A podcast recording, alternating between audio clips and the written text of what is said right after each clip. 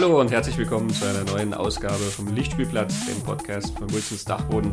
Ich bin Christian Genzel, mit mir im cineastischen Salon sitzt Christoph, hallo. Hallo Christoph. Hi. Gutes ja, neues Jahr. Frohes Neues. Mhm. Auf ein äh, produktives Jahr 2018. Jawohl.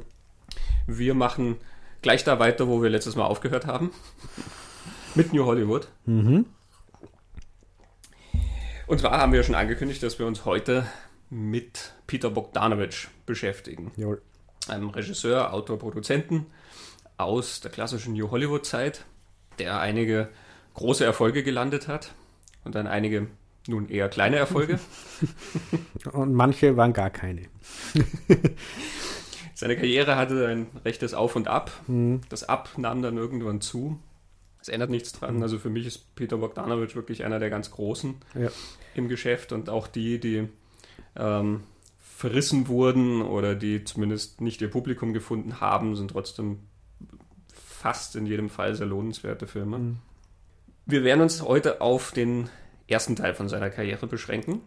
Genau, den, den man wirklich unter New Hollywood auch noch irgendwie einordnen kann, zumindest zeitlich. Das heißt, wir besprechen sieben Filme von ihm heute. Mhm. Sein Debütfilm Targets, bewegliche Ziele, hier ist mhm. er auf Deutsch. Genau. Dann seine drei großen Erfolge. Mhm. Die letzte Vorstellung, The Last Der Picture Last Show. Picture Show genau. ähm, Is Was Dog, What's Up Dog, mhm. Paper Moon. Paper Moon. Auf Deutsch Paper Moon. ähm, das waren die drei großen, die ihn wirklich etabliert haben im Geschäft. Mhm. Und dann kamen die drei, die so als Enttäuschung bis Flops wahrgenommen wurden. Mhm. Daisy Miller, At Long Last Love und der letzte aus der Reihe Nickelodeon. Genau. Auch in beiden Fällen gleicher Titel. Das umspannt eine Zeit von 1968, wo er Targets gemacht hat, bis 1976, mhm. wo dann Nickelodeon rauskam. Mhm. Beziehungsweise At Long Last Love kam auch 76 raus. Und mhm. Nickelodeon etwas später in diesem Jahr. Und danach war dann eh erst einmal drei Jahre Pause und mit dem, was dann danach passiert ist, beschäftigen wir uns zu einem anderen Zeitpunkt. Genau. Das heißt, Bogdanovich hat eigentlich, je nachdem, von wann bis wann man diese New Hollywood-Zeit rechnet, aber er hat eigentlich im Großen und Ganzen diese ganzen Jahre Filme gemacht, jedes Jahr einen. Er war den Großteil dieser New Hollywood-Ära immer mit neuen Filmen permanent präsent und er war sehr erfolgreich damit. Also wir haben in der letzten Folge, glaube ich, schon darüber geredet, wie das zeitlich einsortiert wird, New Hollywood, und manche sagen, es endet 1977, äh, manche sagen, es endet 1980 mit, mit Heaven's Gate. Ähm, ich habe ein Buch gefunden, das nennen sie New Hollywood 1967 bis 1976, Trouble in Wonderland. Also die enden 1976. Ähm, also er war da brav und fleißig und in der Zeit voll da. Fangen wir vielleicht ja. mal so an wer war oder wer ist Peter Bogdanovich? Für die, die ihn nicht kennen. Ja, ein bisschen Background dafür. Genau. Denn er hat nicht zwangsläufig als Regisseur angefangen. Mhm. Peter Bogdanovich ist 1939 geboren. Mhm. Sein äh, familiärer Hintergrund ist serbisch, österreichisch, jüdisch. Mhm. Äh, die Familie ist dann Richtung Amerika emigriert. Ja. Ähm, sein Großvater war noch in Wien, so zu Zeiten von der Wiener Aristokratie. Mhm. Ähm, hier sein Vater hat versucht als Maler über Wasser zu halten, war aber nie sehr erfolgreich.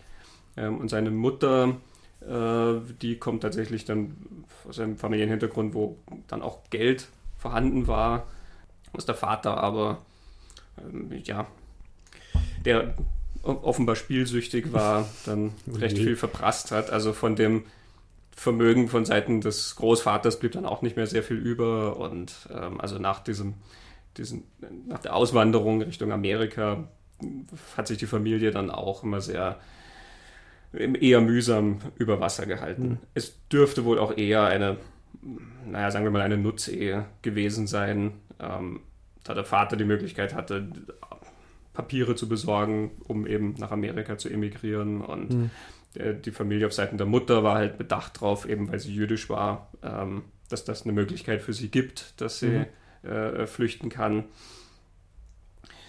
Das, erste Kind von den beiden ist auch sehr früh gestorben. wäre ein Bruder gewesen, der aber dann noch, als er sehr klein war, gab es einen Unfall in der Küche, er ist dann verbrüht worden ähm, mit, mit, heißem Wasser mhm. von, ähm, aus, aus, aus dem Suppenkessel mhm. quasi und ist dann nach ein paar Tagen im, im Koma, ist er dann gestorben. Mhm. Also es ist kein, kein sehr glücklicher Hintergrund, mhm. den er hat. Und die Tatsache, dass nicht sehr viel Geld vorhanden war, hat dann aber auch schon zur ähm, ersten Tätigkeit von Peter Bogdanovich, also dem zweiten Kind aus dieser Ehe, geführt. Er hatte, hatte Deals immer arrangiert, dass er ins Kino gehen kann und sich Filme anschauen kann, wenn er drüber schreibt. Und damit mhm. ist er umsonst reingekommen. ähm, heutzutage Rezensionsexemplare okay, macht man ja. das ja auch oft so. Da, damals gab es das noch nicht, aber ähm, eben, er hat also noch für die Schülerzeitung dann äh, Rezensionen geschrieben. Später ist das dann tatsächlich so weit gekommen, dass er fürs Esquire geschrieben hat. Mhm. Ähm, er hat dann also schon in jungen Jahren ähm, Monographien über die Filme von Howard Hawks geschrieben, von Orson Welles, von John Ford.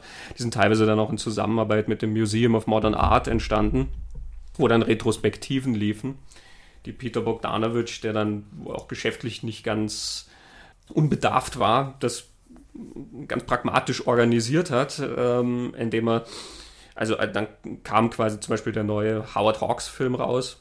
Und er hat dann mit dem Studio arrangiert, dass sagen, ja, wie wäre es, wenn wir mit dem Museum of Modern Art so eine Retrospektive machen und da schreiben wir dann quasi so ein Buch dazu. Also wenn die das machen würden, ähm, würde das Studio das quasi finanzieren, dass es sowas gibt. Und das Studio, ja, also wenn die das machen wollen, dann ja.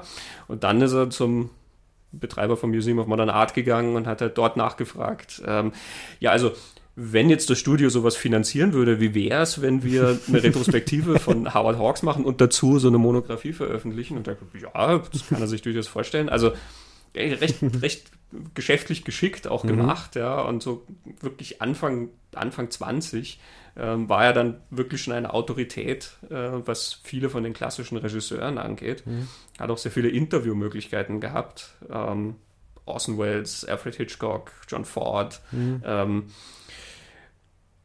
und was er daraus auch gezogen hat, war, dass er sehr, sehr viel lernen wollte von diesen etablierten Regisseuren. Mhm. Also er hat sich gezielt eigentlich Mentoren gesucht. Er hat dann auch oft davon geredet, dass, die, dass er wie seine persönliche Beziehung zu denen äh, hatte.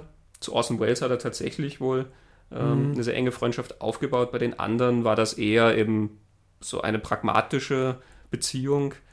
Ähm, er hat dann später mal in einem Interview, das ist in der EPD-Film äh, vom März 1994, da ist ein Artikel über Bogdanovich von Klaus Philipp drin. Äh, da wird er in einem Interview zitiert, wo er gerade eben eine Sammlung von diesen Interviews zusammenstellt als Buch und er schreibt, dass er sieht, dass mit Ausnahme von Orson Welles, mit dem mich eine wirklich persönliche Beziehung verband, meine Gesprächspartner kaum etwas über ihr Privatleben erzählten. Rückblickend muss ich aber sagen, dass mich so etwas wie Biografie wohl überhaupt nicht interessiert hat. Ich wollte Geheimrezepte erfahren. Er sagte in einem Interview, das ich auf einer DVD gesehen habe, wo er über das spricht, dass er diese Menschen alle gekannt hat, äh, welche Tipps er gekriegt hat. Und John mhm. Ford muss ihm den Tipp gegeben haben, man muss immer in der Bewegung schneiden, dann fällt es nicht auf. Mhm. Also, also, total praktische Sachen. Wirklich, wie macht man Film, wie, wie geht es technisch? Mhm. Es war sicher zu der Zeit auch sehr spannend, weil es ja diese, dieses Ausmaß an Informationen noch gar nicht gab. Also das, was wir heute über Audiokommentare haben, wo jemand wie Paul Thomas Anderson sagt, das ist seine Filmschule, ja, mhm. dass er die, sich die Audiokommentare angehört hat von äh, großen Regisseuren. Mhm. Ähm, das war ja gar nicht möglich. Es, du musstest, um einen Film überhaupt mehrfach zu sehen, äh, darauf hoffen, dass er in Retrospektiven in einem Kino läuft mhm. ähm, oder irgendwo im Fernsehen nochmal gezeigt wird. Ähm, und auch eben das, das Lesematerial, was es dann dazu gab, war natürlich überschaubar. Deswegen ähm, konnte er ja dann mit diesen Monografien auch natürlich so äh, punkten, weil er ja Wissen tatsächlich in die Welt gesetzt hat, was so noch nicht gesammelt wurde. Mhm. Er war nebenher aber auch als Schauspieler und Regisseur mhm. tätig, zunächst im Theater, er hat in der Schule schon Theater gespielt ähm, und ist dann mit verschiedenen Theatergruppen halt aktiv gewesen ähm, und herumgezogen. Hat auch selber dann schon Stücke inszeniert. Und dann ist er mit seiner Frau Polly Platt, die er im Zuge eines Theaterstücks kennengelernt hat und die er sich verliebt hat, die hat er mhm. geheiratet ähm, ist dann Richtung Hollywood gegangen, weil er sich eigentlich ja für Filme interessiert hat. Und in Hollywood ist er dann jemandem über den Weg gelaufen, der zu der Zeit sehr viele junge Talente gesammelt hat. Und das war Roger Corman. Roger Corman hat ja zu der Zeit auch Menschen wie Martin Scorsese gefördert. Wir hatten letztes Mal Boxcar Bertha, ja, genau. der ungefähr in dieser Zeit entstanden ist. Ende der 60er befinden wir mhm. uns da jetzt. Ja, Peter Fonda, Jack Nicholson. Später Jonathan Demme. Ähm, Joe Dante ist durch ja. die Roger Corman-Schule gegangen. James Cameron war mhm. anfangs bei äh, Roger Corman. James ja. Horner. Ja. Also noch und nöcher dann bekannte Filmschaffende, von Schauspielern über Regisseure mhm. hin zu äh, verschiedenen Crewleuten. Roger Corman ähm, ist dafür bekannt, dass er alles sehr, sehr billig macht. er hatte also Roger Corman irgendwo auf seinem Event kennengelernt ähm, und Roger Corman kannte wohl Texte von ihm aus Filmmagazinen. Mhm. Damit hat er sich ja schon einen Namen gemacht äh, und lud ihn dann ein, also für ihn etwas zu schreiben. Und Roger Corman schwebte ein äh, Kriegsfilm vor, so ähnlich wie Lawrence von Arabien oder Die Brücke am Quai, nur billig.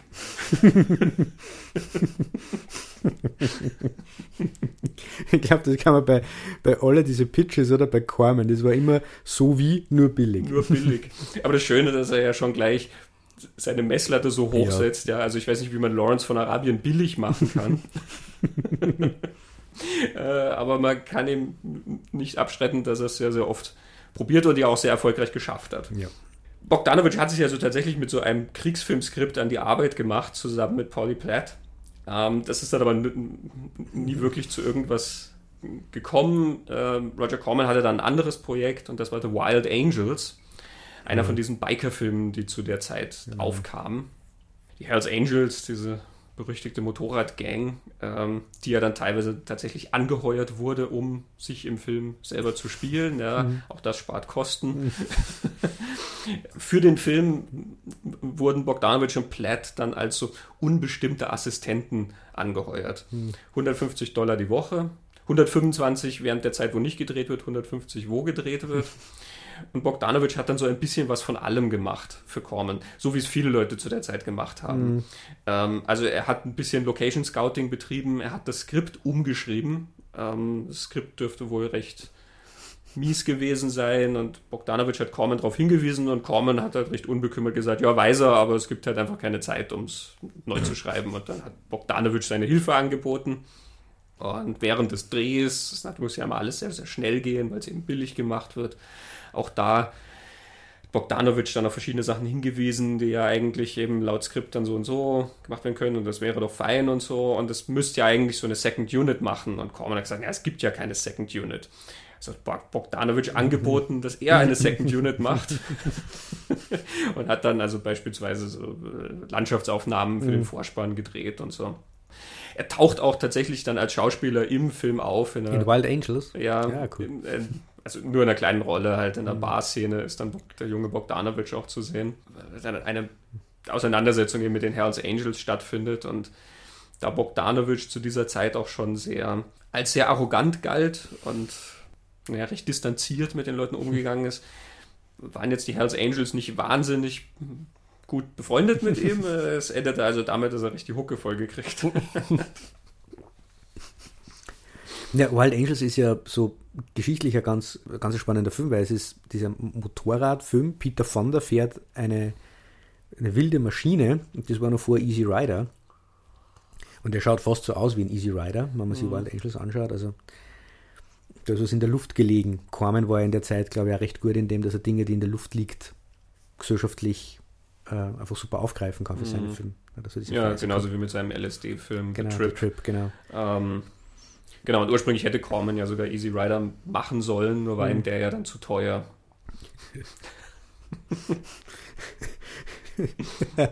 Ah, was für eine Chance. Aber ich glaube, es war Corman wurscht. Das Witzige ja. ist ja wirklich, dass bei Roger Corman immer alles irgendwie lustig ist, weil er halt mhm. eben so ein, so ein Barschlumpf ist. und dass aber tatsächlich dann so viele äh, berühmte Menschen durch diese Filme quasi gegangen sind und von ihm ja auch so viel gelernt haben darüber, wie man Film macht. Mhm. Und Corman war es ja dann noch, der Peter Bogdanovich die erste Regiemöglichkeit angeboten genau. hat. Das war allerdings noch nicht Targets, mhm. das war noch ein russischer Science-Fiction-Film, den er aufgekauft hatte. Ich habe den Originaltitel vergessen. Ist das Planet of the Prehistoric Women? Ja, das ist der neue Titel. Der neue Titel. Aber der, mhm. der Titel von dem russischen Film. Ah, okay. Also da hatte er so einen Deal mit AIP, dass er diesen Film aufgekauft hat und dass er sozusagen neue Szenen dazu dreht und das alles neu synchronisiert, damit das einen neuen Film ergibt. Und mhm. Peter Bogdanovich hat halt also quasi eine Stunde Material von, von diesem russischen Film gekriegt und dann sollte er halt noch fünf Tage lang mit Marnie Fandoran, das war so ein Swimsuit-Model zu der Zeit, sollte er dann irgendwo am Strand zusammen mit ein paar anderen Mädels irgendwelche Szenen drehen. ohne Ton. und Bogdanovich hatte dann diese Idee, dass also diese Frauen, weil es ja ein Science-Fiction-Film war, die sind also irgendwie ähm, außerirdische Amazonen, die sich über Telepathie unterhalten können. Es wurde also nachträglich wurde dann der Dialog zwischen denen drauf synchronisiert. Die haben sich sehr bedeutungsschwanger angeschaut. Das passt ja so super in die 60er Jahre, oder? Also, voll cool. Man glaubt nicht, dass bei solchen Anfängen tatsächlich ein Regisseur bei rauskommt, der dann große Oscar-Gewinner mhm. produziert und ja auch wirklich Filme, die einen gewissen Kunstanspruch haben. Aber ja, diesem Film folgte dann die nächste Corman-Produktion, die dann wirklich eine Regiearbeit von Peter Bogdanovich war. Allerdings auch das nur eingeschränkt. Genau, Targets. Und hieß bei uns bewegliche Ziele. Die Geschichte von Targets, die der Film erzählt, ist, finde ich, hochspannend und sehr am Puls der Zeit damals, Ende der 60er. Die Geschichte, wie Targets entstanden ist, ist mindestens genauso spannend, finde ich. Mhm. Man könnte sagen, Boris Karloff spielt die Hauptrolle. Mhm. Es ist ja so eine, eine zweigeteilte Geschichte, äh, die, wo zwei Geschichten parallel erzählt werden. Die Geschichte rund um Boris Karloff ist, die Boris Karloff spielt äh, Orlok, oder? Ist mhm. der Name? Der, ein, ein Byron alt, Orlok. Byron Orlok. Ein alter ehemaliger Horrorfilmstar, ein Schauspieler und ein junger Regisseur soll den für einen Film gewinnen, so einen Film mit ihm machen. Und den spielt Peter Bogdanovich selber. Und die zweite Geschichte, die erzählt wird, ist von einem jungen Mann, der eine Familie hat in der amerikanischen Vorstadt und aus keinem erklärbaren und keinen erklärten Grund beginnt, die umzubringen, nimmt sich eine Waffe, setzt sich äh, auf eine Anhöhe und schießt wahllos auf Autos am Highway. Und diese zwei Geschichten laufen parallel und laufen erst am Ende des Films in einem Autokino zusammen. Ganz am Anfang gibt es eine Begegnung, wo die ja? Geschichten divergieren.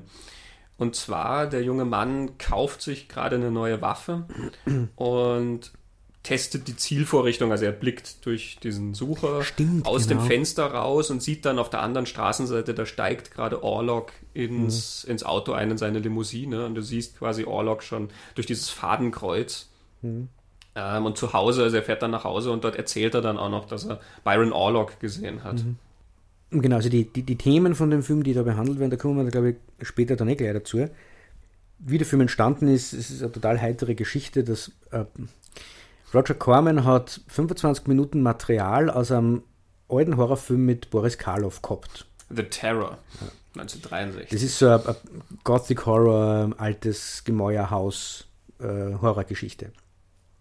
Er hat einen Vertrag auch noch gehabt mit Boris Karloff. In dem Vertrag war irgendwie so nur ein paar Tage Arbeit, die ihm, die ihm Karloff schuldet. Corman war der Meinung, aus diesen paar Tagen Arbeit kriegt man nur mal 20 bis 30 Minuten Szenen mit ähm, Karloff außer, zusammenzuzahlen aber zwischen 50 und 60 Minuten. Und dann braucht man nur einfach nur irgendwie 20 Minuten von irgendwas. Und dann hat man 80 Minuten und das ist dann Spielfilmlänge und Bogdanovich soll das machen. Äh, und Bogdanovic hat das dann gemacht. Er hat diese vorhandenen 25 Minuten gemischt mit äh, Szenen, die er für Karloff geschrieben hat und mit Karloff dann auch gedreht hat. Und eben Nummer 20, 30 mit dieser völlig neuen Geschichte. Dass da überhaupt der Film rauskommt, ist schon bemerkenswert. Dass sowas wie Targets rauskommt, ist umso bemerkenswerter, weil man sich dem Ding das eigentlich überhaupt nicht an. Dass das so ein wüstes Flickwerk ist. Mhm entstanden ist die Idee tatsächlich aus Frustration raus, weil Bogdanovic da saß und sich verzweifelt überlegt hat, wie er dieses alte Material einsetzen kann. Und er mhm. sagte, das Einzige, was an The Terror dann brauchbar war, war das Finale.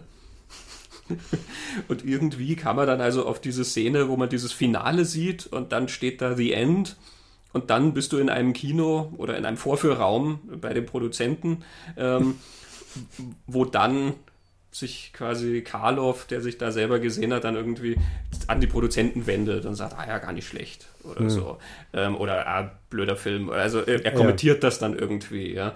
Und aus, aus dieser was ja im Prinzip eine Geste des Aufgebens mhm. schon ist. Ja. Wir probieren gar nicht erst dieses Material narrativ irgendwie sozusagen mit neuen Szenen zu verknüpfen, ähm, sondern das ist tatsächlich ein Film. Es ist ein Film im Film, mhm, den wir da genau. herzeigen. Ähm, aus dem heraus ist ja dann tatsächlich eine sehr interessante Meditation, sage ich mal, über, die, mhm. über das Kino und über den, ähm, über das, was der Horrorfilm macht, genau. entstanden. Und da sind wir schon bei den Themen, die die Targets da aufgreift, mhm. eigentlich, und was, was den Film so spannend macht. Also so Nostalgie, Vergangenes, Vergangenes, Vergangenes im Kino. Man hat mit Boris Karloff diesen großen Horrorfilmstar der 30er Jahre, Universal Horror, sein Frankensteins Monster war die Mumie. Also Karloff war ein riesen, riesen Horrorfilmstar, 20, 30 Jahre vorher. Sitzt da, spielt quasi eine Version von sich selbst, eine fiktive Version von, von sich selbst und blickt auf die Welt und fühlt sich durch das Dinosaurier. Er mhm. sagt, das, was da in, in, der Welt draußen passiert, was in der Wirklichkeit passiert, ist viel, viel schlimmer wie das, was ich in meine Filme jemals dargestellt habe. Keiner fürchtet sich mehr vor, vor diesen Dingen, die ich da spiele, sondern viel, viel schlimmere Dinge passieren. Er zitiert dann aus der Zeitung, wo so einfach Gewaltausbrüche, mhm. Leute werden erschossen und so. Und das wird halt natürlich gegengeschnitten mit der Geschichte von diesem jungen Mann, der ja, völlig motivlos, wahllos, man weiß bis zum Schluss nicht, warum der tut, was er tut, einfach Menschen umbringt. Mhm. Und das mit der Familie kriegt dann auch noch so was ganz Gespenstisches, weil er die ja, der tötet die und, und drapiert sie aber dann, er legt sie ja ins Bett und so. Mhm. Äh, der Hintergrund von, von der Geschichte ist ja, seine tatsächliche Mordfälle und, und Kriminalfälle, die das inspiriert haben. Es hat einen, einen Mordfall gegeben, wo einer seine Familie umbringt und dann ins Bett legt und, und alles sauber macht. Es gibt ja diese Geschichte von Charles Whitman, heißt der, glaube ich. Charles Whitman hat seine Familie so in das War das gelegt. Eh Charles das Whitman? Ist tatsächlich ein und dasselbe. Heißt der, okay, ich glaube, ähm, das waren zwei. Ja. Geschichte. Und Charles Whitman ist dann eben auf einen erhöhten Turm mhm. auf der Texas University geklettert und hat wahllos heruntergeschossen. Mhm. Ähm, und dieses Nicht-Verstehen, was da passiert und diese Änderung oder Veränderung von was ist Schrecken und was ist der Horror, äh, um dies geht es in, mhm. in Targets ganz, ganz stark auch das offenbar entstanden in einem Gespräch dann zwischen Bogdanovich und eben seiner Frau Polly Platt, mhm. die das mit ihm geschrieben hat, weil sie in diesem Versuch auch ähm, diesen Film The Terror zu integrieren in irgendeine Handlung darüber geredet haben, was denn eigentlich erschreckend sein könnte. Und also die Art von Horrorfilm, die Corman da gemacht hat mit The Terror, da gibt es ja eine ganze Reihe, seine Poe-Verfilmungen sind genau. ja sehr bekannt und das sind ja auch sehr schöne Filme. Also mhm für diese Art, wie sie gemacht sind. Das sind natürlich immer sehr, sehr kleine Filme und alles sehr sparsam gehalten. The Pit and the Pendulum, oder? Genau, zum Beispiel. Mhm. Ähm, die Maske des Roten Todes ist mhm. auch einer. Vincent Price war ja in einigen von diesen Filmen drin. Peter Lorre war auch teilweise drin. Egal, also das ist eine sehr klassische Art von Horror, genau. die, die Corman da gemacht hat, ähm, die ja wirklich nicht sehr viel mit der Wirklichkeit zu tun hat, mhm. sagen wir es mal so. Und eben, also das dürfte was sein, was Bogdanovich halt auch einfach überhaupt nichts gegeben hat, diese Sparte, ähm, diese Fantasien und in diesem Versuch herauszufinden, irgendwie, was da dran ist jetzt eigentlich erschreckend, was, was beunruhigt einen da, ähm, muss dann auch eine Diskussion tatsächlich darüber entstanden sein, ähm, die gesagt hat, naja, gegenüber dem, was tatsächlich in der Welt passiert, ist das, was man da ja sieht, eigentlich total harmlos. Hm der Film ist 68 rausgekommen, das ist ja auch die Zeit, eben deswegen sind wir in New Hollywood auch immer so viel mit diesem politischen Hintergrund beschäftigt. Ja. Das ist eine Zeit, wo dann schon eben dieser Vietnamkrieg wütet und wo mhm. eben jemand wie Charles Whitman dann plötzlich sinnlos Menschen erschießt genau. und keiner weiß warum. Und ähm, zum Zeitpunkt, wo er entstanden ist, ist das noch nicht passiert, aber das ist, bevor der Film rausgekommen ist, wurden ja Martin Luther King mhm. und Robert Kennedy erschossen. Mhm das John F. Kennedy-Attentat war ein paar Jahre davor, auch genau. das ja ein ganz tiefer Einschnitt. Also mhm. eben diese, diese Sinnlosigkeit der Gewalt, die auf einer ganz, ganz anderen Ebene erschreckend ist. Genau. Dieses, dass diese so im Alltag passiert, im, während ja diese Horrorfilme in einer völligen Fantasiewelt von Monstern und, und Gemäuern in einer längst vergangenen Zeit spielen. Mhm. Ja. Wäre auch immer sehr viel von Ursache und Wirkung erzählt wird, was eben Targets mhm. ja überhaupt nicht macht. Ja. Also du kannst in Targets ja so ein bisschen nach Spuren suchen vielleicht. Mhm. Also es gibt diese Szene, wo der junge Mann noch zu Hause sitzt und seine Frau, die wohl irgendwo Nachtschichten arbeitet, macht sich gerade fertig, dass sie halt geht. Ähm, und er sitzt dann zu Hause auf dem Bett und er redet davon, dass er komische Gedanken hat. Genau. Und er möchte irgendwie mit ihr reden, aber er kann sich auch nicht richtig ausdrücken. Mhm. Und sie ist halt damit beschäftigt, sich zusammenzupacken und zu gehen. Und sie gibt ihm dann so einen Kuss auf die Wange. Also es wirkt halt auch sehr flüchtig. Mhm. Ähm, und sie geht dann. Das sind alles so, so kurze Momente, wo man sich ja. vielleicht fragen kann, hätte dieser Amoklauf stattgefunden, wenn sie jetzt sich hingesetzt hätte und gesagt mhm. hätte, erzähl mal. Er, er, will auch, dass sie bleibt und sie sagt halt, na, sie muss halt arbeiten gehen. Mhm. Aber natürlich kriegt man so das Gefühl, das sind alles nur so ganz, ganz vage Vermutungen ja. und letzten Endes wäre das so oder so mhm. ähm, passiert, was immer da passiert, weil das ist eine Unausweichlichkeit, dem dann auch innewohnt. Ja, ich habe den Eindruck, dass vielleicht, das ist eben so das, das Spannende, man kann sagen, es geht vielleicht um das. Ich frage mich ja, ob das bewusst so eingeschrieben worden ist oder ob es wirklich nur so ein, gefühltes Aufgreifen von Dingen war, die in der Luft liegen, aber dieser junge Mann lebte so den klassischen American Way of Life. Der mhm. hat sie eigentlich geschafft, so. Und fühlt sich aber in diesem Leben offensichtlich nicht hundertprozentig wohl.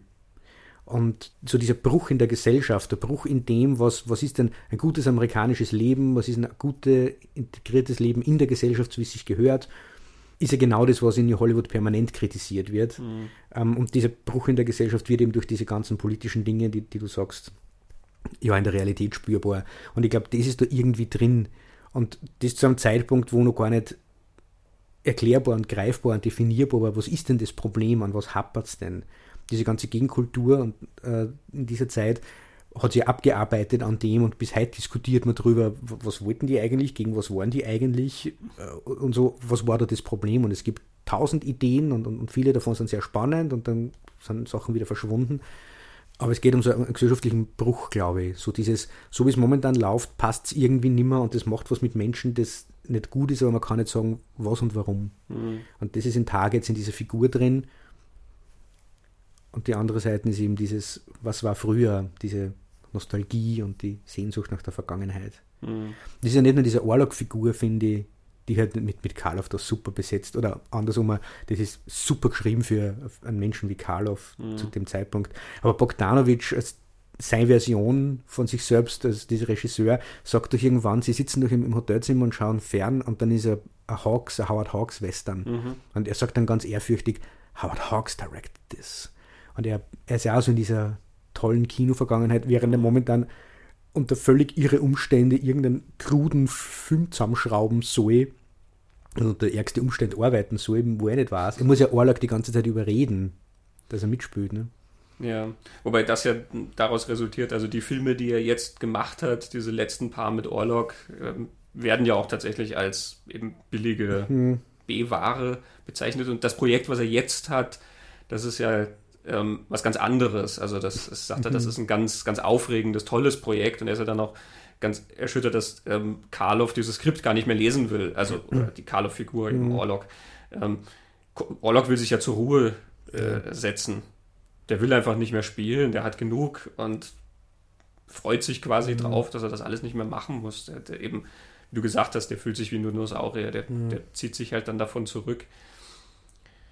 Aber ja, klar, Bogdanovich lobt sogar dann explizit das, das Storytelling von Howard Hawks, als sie mhm. sich diese Sequenz anschauen. Und mhm. Witzigerweise sollte gar nicht Bogdanovich selber ursprünglich die Rolle spielen, sondern ein Freund von ihm, George Morphogen, den er noch aus seinen Theatertagen kannte und der ihn die ganze Karriere immer über begleitet hat. In ganz, ganz vielen Filmen ist Morphogen in irgendeiner Form involviert, als Nebendarsteller, als ähm, Dialektcoach, als Co-Produzent, in ganz, ganz vielen äh, unterstützenden Positionen eigentlich. Also muss irgendwie eine, eine, mhm. eine, eine, wichtige Freundschaft für ihn irgendwie sein, die eigentlich nie so in den Vordergrund dann tritt in diesem Film. Mhm. Aber es ging sich mit Morphogen eben nicht aus, dass er das spielt. Vielleicht aus Kostengründen? es war irgendeine Zeitfrage, weil bei Corman ja auch immer alles sehr schnell und sofort mhm. gehen muss. Und so hat Bogdanovich das dann halt selber gespielt und mhm. ähm, natürlich passt es wunderbar, weil ja in seinem Film, der so dieses Meta-Element mit Film im Film und so, eine, mhm. so einen Selbstbezug dann hat, dass dann der Regisseur sich auch noch selber spielt. Ja. Das ist natürlich großartig. Hm. Karloff selber ist ja weniger verbittert gewesen als dieser Orlok im Film. Karloff hm. selber war ja sehr stolz auf seine hm. Geschichte, also vor allen Dingen natürlich auf Frankenstein, hm. den er gemacht hat. Und er wird von allen Beteiligten immer als perfekter Gentleman mhm. beschrieben, der sich auch nie beschwert hat. Er dürfte zu der Zeit gesundheitlich schon sehr, sehr schwer angeschlagen ja. sein. Ähm, also konnte ganz schwer atmen, weil mhm. ihm schon ein Lungenflügel entfernt worden war mhm. und seine Beine waren schon so deformiert. Er hatte quasi so Schienen an beiden mhm. Beinen. Da konnte also ja. nur mühsam gehen. Er hatte wirklich, äh, das geht auf, auf einen Unfall zurück, habe ich immer wo, wo gelesen, dass er als in irgendeiner Frankenstein-Fortsetzung gestürzt ist, weil er so schwere Gewichte hat tragen müssen auf den Füßen und sich da die Hüfte irgendwie so verletzt hat oder die Beine, von dem sie quasi ähm, von dieser Verletzung hat er sich nie komplett erholt und es ist immer wieder schlagend worden, dass er Gehschwierigkeiten hat. Das war meines Wissens noch sogar vom ersten Frankenstein-Film, wo er dann seinen Schöpfer zu der Mühle hochträgt. Ja? Okay. Also, so wie ich mich erinnere, war die mhm. Verletzung dann tatsächlich eine Kreuzverletzung, die er sich mhm. dazugezogen hat, eben weil er sich halt einfach verhoben hat und die das immer wieder gedreht haben. Ja. Und er eben ein Mensch ist, der offensichtlich nie sich beschwert hat, sondern immer mhm. die Sachen gemacht hat und immer ganz, also sehr höflich und, und zuvorkommend dann auch gegenüber den anderen Menschen in seinem Umfeld war. Ähm, aber eben auch später dann, er hat sich dann nie beschwert und natürlich die Filme, die er gemacht hat, waren ja oft seiner nie würdig. Mhm. von daher ist es natürlich schön, dass er mit Targets nochmal so eine Rolle gekriegt mhm. hat. Er mochte dann Targets auch wirklich sehr, sehr gerne. Er hat gesagt, es ist einer seiner liebsten Filme. Und es war dann auch beinahe sein letzter. Er ist genau. kurz darauf gestorben. Allerdings hatte er dann noch Szenen gedreht. Für so ein mexikanisches Ding. Genau, ja. und da kamen also noch vier Karloff-Filme quasi hinten raus. Ähm, also Roger Corman war ja nicht der Einzige, der so ja. sparsam produziert hat. Es gibt da äh, eine Szene in Targets, wo Karloff, es ist glaube ich ein Take auf, auf sein Gesicht, ich glaube die Kamera fährt auf sein Gesicht zu ihm oder steht auf seinem Gesicht, ich weiß nicht mehr genau. Er erzählt eine Geschichte. Mhm. Einfach so, wie eine gute Nachtgeschichte oder so ein Campfire-Tale irgendwo da dazwischen. Und man merkt, was der konnte als Schauspieler. Mhm. Der hätte alles Mögliche spielen können. Wenn man sich anschaut, was er alles gespielt hat, ist das wahrscheinlich eine, größere Bandbreite, als man vermuten würde, mhm. jetzt aufgrund seines Rufes. Aber es war auch nie das, was der hätte alles machen können. Ich glaube, es hat einen Grund, warum wir so ausführlich über Targets reden, weil er völlig faszinierender Film ist und, und ich finde das sehr, sehr modern. Der, der verliert mhm. auch nichts an seinem Reiz über diese ganzen mhm. Jahre. Obwohl es eigentlich überhaupt kein spannender Film ist. Also, ich stelle beim Anschauen halt fest, er ist halt auch so, weil er so nüchtern erzählt ist mhm. ähm, und du diesem jungen Mann so lange folgst und das halt alles auch so beiläufig dann ist. Also ja. du siehst ihm halt zu, wie er da zu Hause lebt und mit seiner Frau redet und seine Familie. Die beiden, also er und seine Frau leben ja noch bei seinen Eltern, was so eine mhm. etwas kuriose Wohnsituation ist, aber wahrscheinlich halt auch, sagen wir mal, mhm. recht normal zu der Zeit halt auch für mhm. jemanden, der jetzt noch nicht so situiert ist, dass er sozusagen seine eigene Familie hat und mit der, der Arbeit dann tatsächlich seine eigene Familie ernährt. Ähm, das ist halt einfach ein Arrangement, was die dann haben. Aber eben, man guckt da sehr viel zu. Ähm, ich, ich, finde ihn keinen wahnsinnig involvierenden Film, muss mhm. ich sagen. Die beiden Geschichten streifen sich ja auch eben nur sehr, sehr knapp und mhm. ähm, letzten Endes führt die Karloff-Geschichte ja dann auch nirgendwo hin, außer dass er zum Schluss ja den, den jungen Mann dann sozusagen zur Strecke bringt und genau. das ist, also in einem Autokino, wo dann eben dieser Film aufgeführt mhm. wird, taucht dann eben auch der echte Byron Orlock auf und ähm, dieser äh, junge Amokläufer sitzt dann hinter der Leinwand und schießt auf die mhm. Besucher im Autokino und Orlock geht dann zu ihm hin und kann ihn dann tatsächlich stellen. Ja. Er, er, er gibt ihm eine Ohrfeige. Was ganz interessant ist, es ist auch so eine Herabwürdigung irgendwie. Ja. Man würde ja erwarten, dass es ein viel brutalerer Kampf ist. Ja, das Alte denen. und das neue Junge und, und wie, wie das Alte das Junge doch einmal noch überwältigt, so mhm. mit so einer recht altmodischen Geste eigentlich. Ja. Ja. Und der, der, junge Mann schaut dann in einem Moment so quasi nach links und nach rechts. Auf der Leinwand kommt Karloff, also Orlok, ja, genau. auf ihn zu und auf der anderen Seite kommt auch Orlok auf ihn mhm. zu und zweifelt dann so ein bisschen an seinem Verstand. Mhm. mhm. also es ist ein immens reizvoller Film. Ja, ja. Finde ich. Ähm, aber ja, also sehr involvierend, dann finde ich ihn eigentlich nicht. Da sind wir dann eh schon beim, beim Bogdanovic-Thema. Denn was ich so gelesen habe, wird es mehreren Film, Filmen von ihm nachgesagt, dass nicht besonders emotional involvierend sind. Ich sehe das zwar anders, aber ich kann verstehen, ich kann verstehen, wo der ja. Vorwurf oder Gedanke herkommt. Ja. Also ich würde es bei den anderen auch auf jeden Fall mhm. abstreiten. Targets ist halt auch wirklich natürlich durch die Entstehungsgeschichte sehr interessant und dann ja. natürlich ein, ein, Film, den auch ein junger Mensch, äh, finde ich, so macht. Mhm. Ähm, ich weiß nicht, ob Bogdanovich ihn später so machen würde ähm, oder ob er halt wirklich mehr in diese Figuren hineingehen würde. Also mhm. mehr versuchen würde, auf die Beziehungen zwischen diesen Figuren zu schauen. Denn das macht er bei Targets relativ wenig. Mhm. Er, er, deutet so eine Beziehung zwischen der Karloff-Figur und seiner eigenen Figur an, also zwischen diesem jungen Regisseur mhm. und dem alten Star. Die haben so ein paar Szenen miteinander und die aber noch so ein bisschen vage bleiben. Und er deutet eben dann ja so eine Beziehung zwischen dem Amokläufer und seiner Familie an, die ja dann mhm. aber auch sehr, sehr vage bleibt. Im Falle vom Amokläufer macht es natürlich auch mehr Sinn, weil er sich ja nicht tatsächlich auf Erklärungen, auf Erklärungen versteifen will. Mhm. Aber ich glaube, wie gesagt, dass er in, in seinen späteren Jahren dann doch dort tiefer hätte versuchen wollen einzusteigen. Wie er es dann eigentlich nämlich schon ab seinem nächsten Film macht, wo er mhm, wirklich genau. versucht, sehr, sehr tief in diese Figuren reinzuschauen. Genau. Das ist dann die Last Picture Show.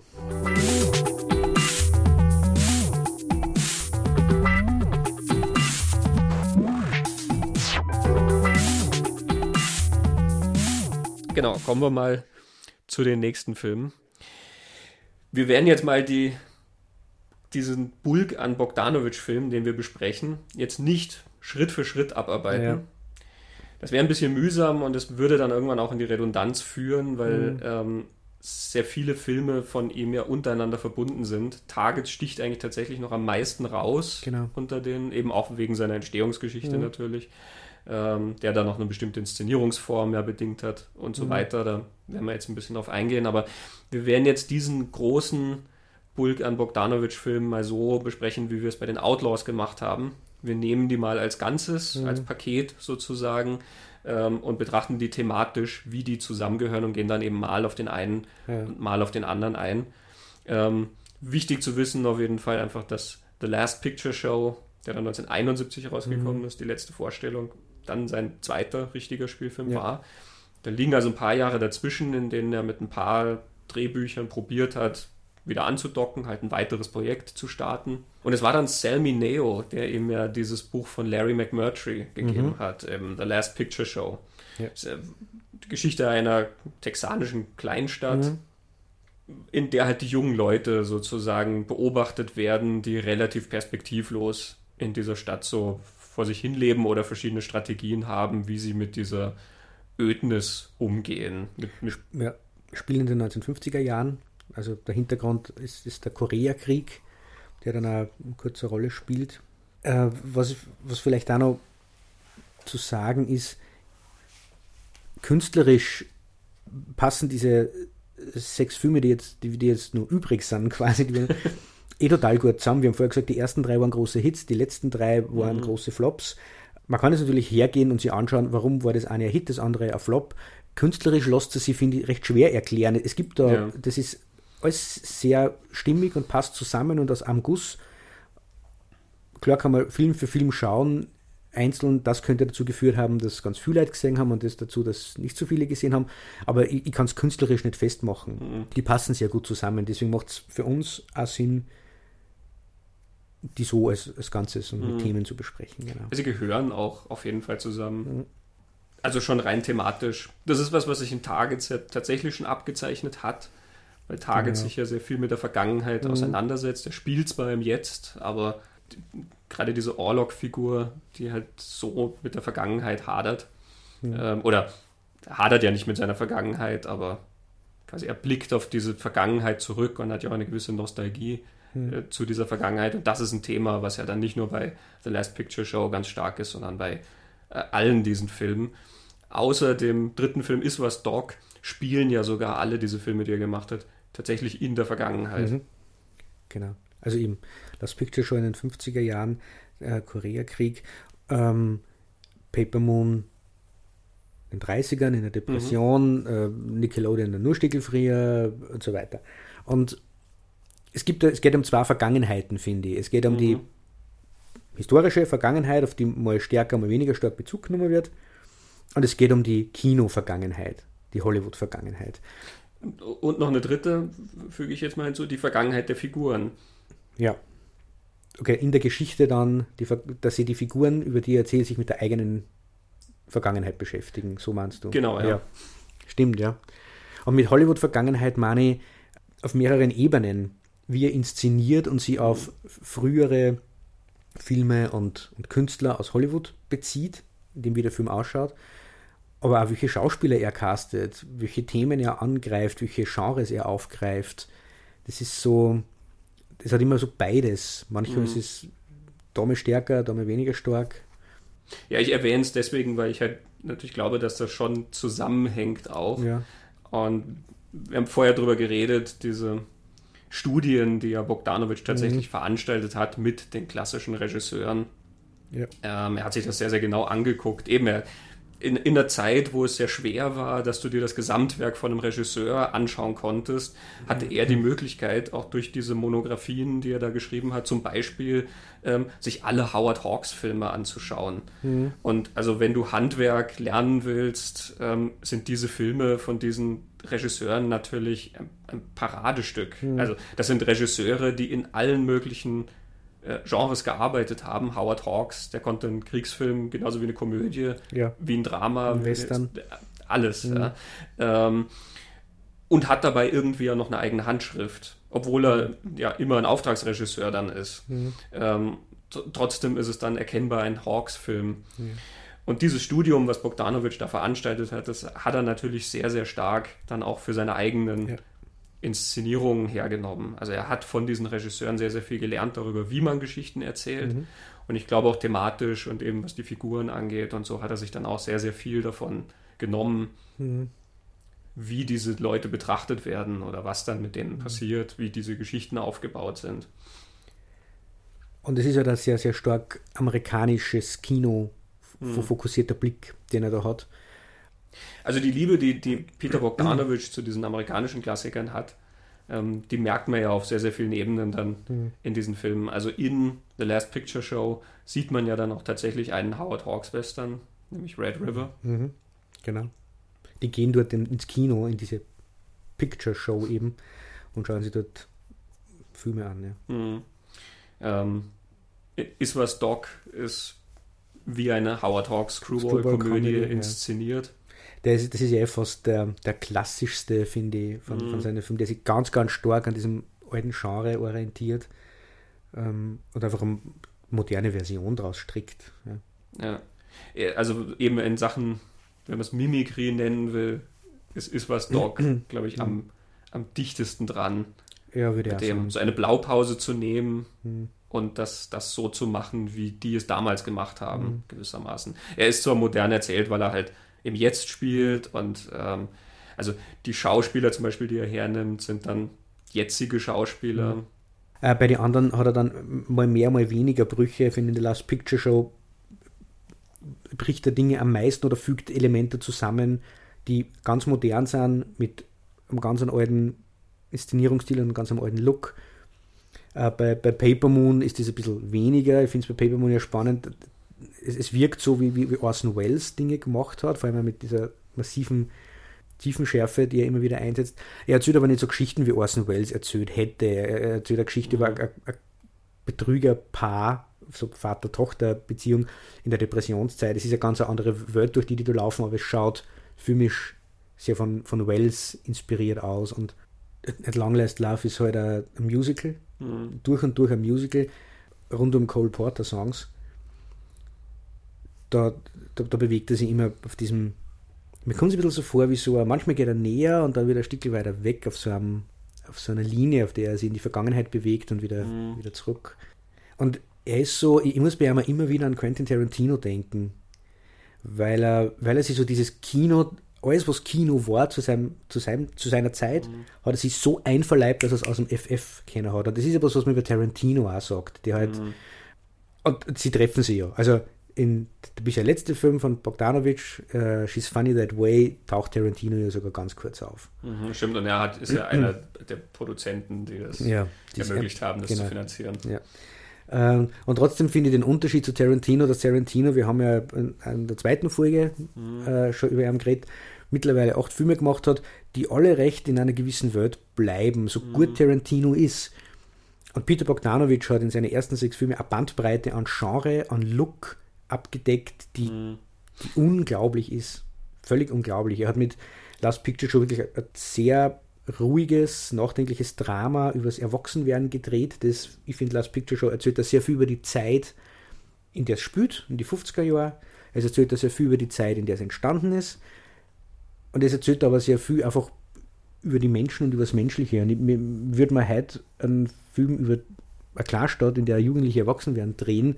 Man konnte die Geschichte irgendwie so wieder erzählen. Es ist zeitlos in dem, was er da über mhm über das Leben und über die, die Menschen und über das Erwachsenwerden erzählt, finde ich. Das ja. finde ich stark. Du würdest heute wahrscheinlich andere Bilder dafür hm. finden. Ja. Also vor allen Dingen dieses zentrale Bild, was ja auch die, den Titel des Films dann oder auch schon des Buchs ja ausmacht, hm. eben The Last Picture Show.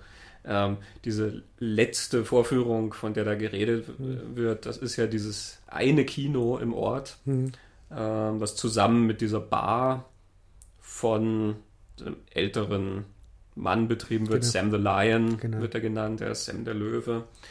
Ähm, und dieses Kino macht ja dann irgendwann dicht. Genau. Da steckt ja dann auch so eine gewisse Wehmut drin. Mhm. Ich nehme an, auch auf Seiten Bogdanovics darüber, welche Filme gemacht werden oder wie sie vielleicht nicht mehr gemacht mhm. werden. Ähm, Gerade eben, weil er ja so sich so intensiv mit der Vergangenheit mhm. auseinandersetzt. Aber für die Geschichte ist es ja auch eben so ein, da stirbt etwas von diesem Ort ja. gewissermaßen. Ja, so ein, ein äh, Platz, in dem sich die Leute finden können irgendwie. Mhm. Und er hat ja dann nicht umsonst Red River laufen, wo mhm. quasi eben einer der großen Western, ja, der, ähm, ja, also Aufbruch, also es endet ja mit diesem genau. Aufbruchsgefühl also der letzte Western, den du schauen, endet ja mit, mit dieser Sequenz, wo äh, mhm. John Wayne sagt, äh, take him to Missouri. Da geht es dann darum, dass eine große Rinderherde nach Missouri getrieben werden soll. Und es endet mit diesem Juhu-Aufschrei dieser mhm. Cowboys. Es ist so Aufbruchsstimmung. Dann sperrt das Kino zu und mhm. diese jungen Leute sind zu dem Zeitpunkt schon völlig gestrandet in irgendwelche Leben, auf die es gar nicht so viel Einfluss gehabt haben. Einer geht nach Korea, Beziehungen sind zerbrochen, dem zweiten ein Auge. Mhm. Äh, wie geht es jetzt irgendwie weiter? Dort stirbt alles, aber im Kino brechen alle auf und erobern den Westen. Eben. Das ist quasi der Ort, wo die Leute noch Träume haben, mhm. also wo sie so eine Vorstellung von einer Zukunft ja irgendwie haben. Ne? Der andere Film, den sie dort sehen, ist Vater der Braut ähm, genau. mit Spencer Tracy. Mhm. Der bietet ja auch so einen, einen Gegenpunkt zu den Beziehungen, die du mhm. tatsächlich im Film siehst. Im Film sind ja alle diese Liebesbeziehungen eigentlich sehr, sehr trostlos. Also mhm. Sexualität ist da ja irgendwas, was da klammern sich die Leute irgendwie dran. Mhm. Viele haben irgendwie auch einfach nichts Besseres zu tun und du hast so diese Beziehung zwischen dieser älteren Frau und einem von den mhm. Jungs. Ähm, was ja für sie auch noch irgendwie wie so eine letzte Möglichkeit ist, nochmal begehrenswert zu sein und so. Also das, das ist ja alles nicht mit Freude erzählt. Das ist ja, das hat ja nichts damit zu tun, dass die auf das eingehen, weil das etwas Tolles, Aufregendes ist, sondern es ist irgendwie. Ja, ich, ich weiß, was du meinst.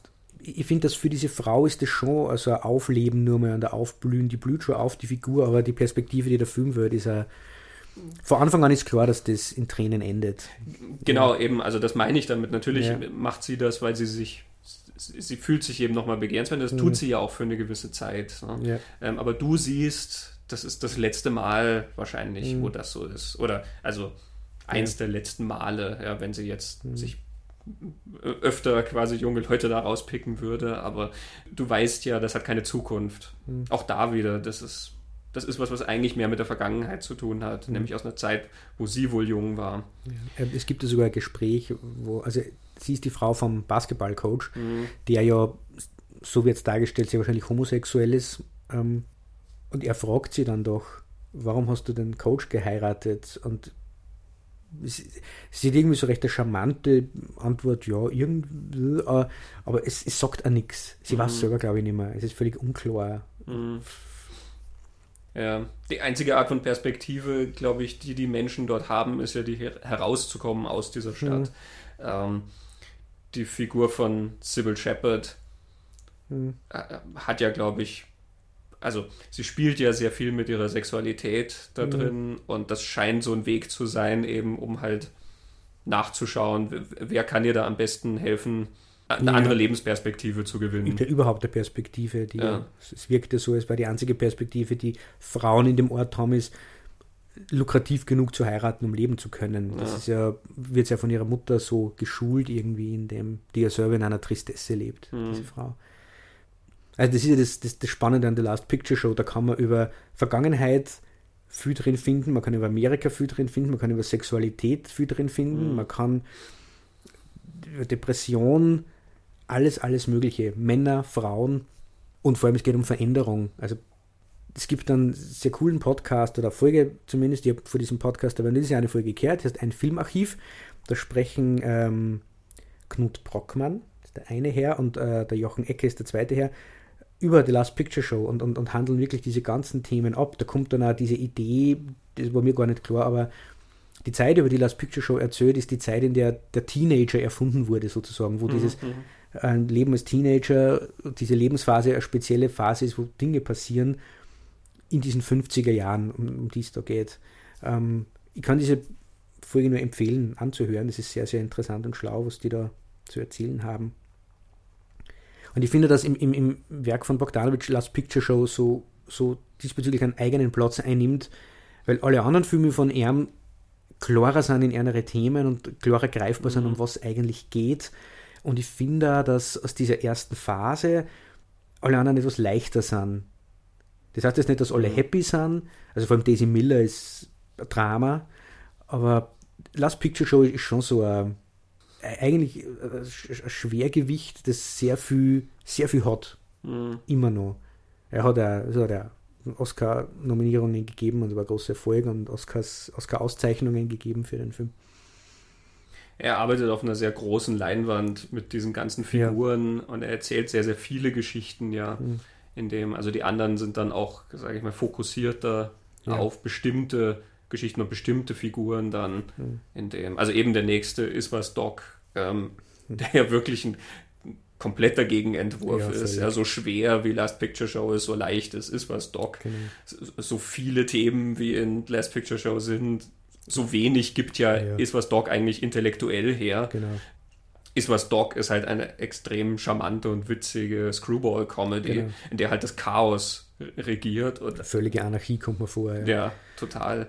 Und der, die Vergangenheit in Last Picture Show ist, wie wir vorher schon gesagt haben, bezieht sich ganz, ganz stark Handwerkskoffer, eins zu eins die Screwball-Comedy zu holen und in die 70er Jahre zu setzen. Das mhm. ist das, was ist, was Doc tut. Und um mehr geht es ihm gar nicht. Also gibt dann diesen Hinweis auf Bugs Bunny, also Barbara Streisand, also Bugs Bunny und so. Aber das sind schon Verweise, die diesen wert sind, überhaupt drüber nachzudenken, weil es ist. Es ist ein, es ist ein Spiel letzten ein Endes. Spiel, ja. Cartoon, ja. Was den Film nicht schmälern muss, mhm. ähm, es ist ja schwer, eine gute Komödie zu machen. Ja. Ähm, es ist natürlich sehr viel Handwerk dabei und das kann er da auch sehr, sehr gut. Es ist ja, sehr, sehr klassisch erzählt, würde ich sagen. Also ja, also er, er hat da, glaube ich, diese, eben diese Vorbilder von genau. Howard Hawks. Also zum Beispiel Bringing Up Baby ist, glaube ich, mhm. das Leoparden küsst man nicht ja. auf Deutsch, ist ein ganz großes Vorbild. Also er redet sowieso eher dann auch über Cary Grant. Ähm, also mhm. Ryan O'Neill ist so im Cary Grant-Modus spielt. äh, auch Ryan O'Neill dann in Is was Dog. Und äh, in Leoparden küsst man nicht ist das ja auch so eine Geschichte, wo eben diese Frau in das Leben von diesem etwas zerstreuten Professor kommt, ja, und etwas schüchternen Professor und das einfach komplett auf den Kopf stellt, ja. weil sie halt alle Konventionen so sprengt. Mhm. Was einfach in noch mehr Chaos und noch mehr Chaos endet, ja. Also bei, bei äh, Leoparden küsst man nicht, ist es dann zum Schluss dieses Dinosaurier-Skelett, was ja komplett zusammenbricht. Ähm. das ist Audrey Hepburn, oder? Äh, Catherine Hepburn. Catherine Hepburn, okay. Catherine Hepburn, die hat etwas mehr Drive als mm, Audrey Hepburn. Stimmt, die hat dafür mehr Stil. ja. ja. Ähm, ich, glaube, wenn man eine persönliche Ebene da rauslesen will aus Is was Dog, dann ist es wahrscheinlich dieses weggefegt werden von einer Frau, was Bogdanovich äh. selber erlebt hat mit Sybil Shepard mm. in The Last Picture Show. Genau. Ähm, er hat ja dann eine Affäre mit Sybil Shepard begonnen, die mm. dann auch über sieben Jahre ging ähm, und die Unterscheidung von seiner Frau Polly Platt geendet hat mhm. ähm, und die dann auch beruflich sehr viel Auswirkungen mhm. gehabt hat, eben weil er dann sehr, sehr viel mit Sybil Shepard gearbeitet hat. Da mhm. kommen wir dann wohl noch mhm. dazu bei den, äh, gerade bei den Flops leider. Mhm. Ähm, aber vielleicht ist das so ein, so, ein, so ein Punkt, wo er halt sehr viel ja, sich selber Punkt, auch ja. finden konnte. Der, der, der Intellektuelle, der halt dann von dieser von diesem Wirbelwind sozusagen ja. mitgerissen wird. Mhm. Das ist ja ein interessanter Punkt, jetzt wo du sagst, wie intensiv er beruflich auch mit den Frauen, mit denen er zusammen war und, und, und mhm. Beziehungen gehabt hat, äh, zusammengearbeitet hat. Also Polly Platt war ja ganz, ganz wichtig in, in, in, diesen, in dieser frühen Zeit, war wichtig als eine Person zur Auseinandersetzung und hat ganz viel Einfluss auf die Last Picture Show gehabt und auch auf Targets, wie wir erzählt haben. Es wird immer so stark ihm zugeschrieben, aber man darf, nicht, glaube ich, nicht unterschätzen, wie wichtig Polly Platt mhm. war, künstlerisch im Hintergrund. Sie ist bei Last Picture Show die äh, Production Designer, was die sicher gemacht hat, aber nicht nur, glaube ich. Also die mhm. war da ganz, ganz wichtig. Und Sybil Shepard ja dann das Gleiche. Also die war ja kreativ und künstlerisch stark in, involviert in diese Sachen, die sie gemeinsam gemacht haben. Mhm. Und das findet man später bei Bogdanovich auch. Dorothy Stratton, das wäre dann für die nächste Bogdanovich-Folge dann die nächste Geschichte. Mhm. Also er hat mit denen eben wirklich zusammengearbeitet. Er hat sich, wie du sagst, wegfegen lassen von denen und war ganz begeistert aber da war Auseinandersetzung da. Mhm. Mit Sybil Shepard hat er ja dann das nächste Mal mit Daisy Miller zusammengearbeitet. Mhm. Ähm, und dann eben nochmal in At Long Last Love. Mhm. Und ich finde, beiden Filmen siehst du ja auch an, wie sehr er sie liebt. Ja, total. Also diese, diese bewundernswerte Frau, die er mhm. da zeigt, ja, dieses, dieses liebreizende Geschöpf, was er inszeniert. Mhm. Ne? Also du, du, hast das Gefühl, er kann sich ja schon gar nicht an ihr satt sehen. Yeah. Und es kommt dann natürlich noch so eine Komponente dazu, ähm, das ist so eine ganz interessante Parallele eben mit, mit weil wir Orson Welles erwähnt haben, weil er ja Sybil Shepard auch unbedingt zum Star machen wollte. Mhm. Und Sybil Shepard ist ja eine sehr fähige Schauspielerin, mhm. ähm, was ihr damals oft abgesprochen wurde, genau. weil sie so protegiert wurde von ihm. Ja. Ähm, und er wollte aber auch mehr aus ihr machen. Er wollte ja auch eine Sängerin aus ihr machen. Er hat eine Platte mit ihr aufgenommen, mit mhm. Cole Porter Liedern und hat sie dann eben bei At Long Last Love ja auch singen lassen. Mhm. Und Roger Ebert in seiner Kritik zu At Long Last Love, und das ist eine der wohlwollendsten Kritiken, die dieser Film damals mhm. gekriegt mhm. hat, und derer gab es sicher nicht sehr viele, der ist Grund und Boden gestampft ja. worden. Aber selbst er sagt, Peter Bogdanovich täte sehr gut daran, noch einmal Citizen Kane von seinem großen Idol Orson Welles zu schauen, nämlich die Szene, in der äh, Marion Davis ihr Operndebüt gibt. Mhm. Da gibt es ja diese berühmte Sequenz eben, weil eben Kane, Charles Foster Kane, mhm. ja diese Liebschaft eben auch zum Star genau. mit all seiner Macht auf die Bühne bringen mhm. will. Und sie hat dann dieses Debüt und ähm, niemand nimmt sie so ganz ernst. Und mhm. sie hat halt auch nicht eben dieses Talent, was es dann ja. dazu braucht. Und dann gibt es diese tolle Einstellung auf sein Gesicht, als würde er das mit aller Macht erzwingen genau. wollen, dass sie jetzt dieser große Opernstar wird. Genau, ich erschaffe diese Wirklichkeit. Äh, ja. Und so ein Hauch davon hat man das Gefühl, dass das mit Sybil Shepard auch passiert, was, mhm. wo man ihr auch Unrecht tut, wie gesagt, weil sie, finde ich, schauspielerisch sehr, sehr ja. viel auf dem Kasten hat. Aber wenn man sich das aus der E-Mail-Kritik zu, zu Sybil Shepard durchliest, er schreibt, Sybil Shepard is a wonder to behold, but she isn't a gifted singer and no regimen of voice lessons is going to make her one. She didn't do a very good job on her Cole Porter album and she's no better here. Although at least we're permitted to see her as she sings, and that provides a certain compensation. Und wie gesagt, das ist eine der wohlwollenden Kritiken, die der Film geerntet hat. Ich finde, dass man allein in diese drei Filme, die Bogdanovich mit Sybil Shepard gemacht hat, sieht, was die kann, mhm. weil es drei völlig unterschiedliche Figuren sind.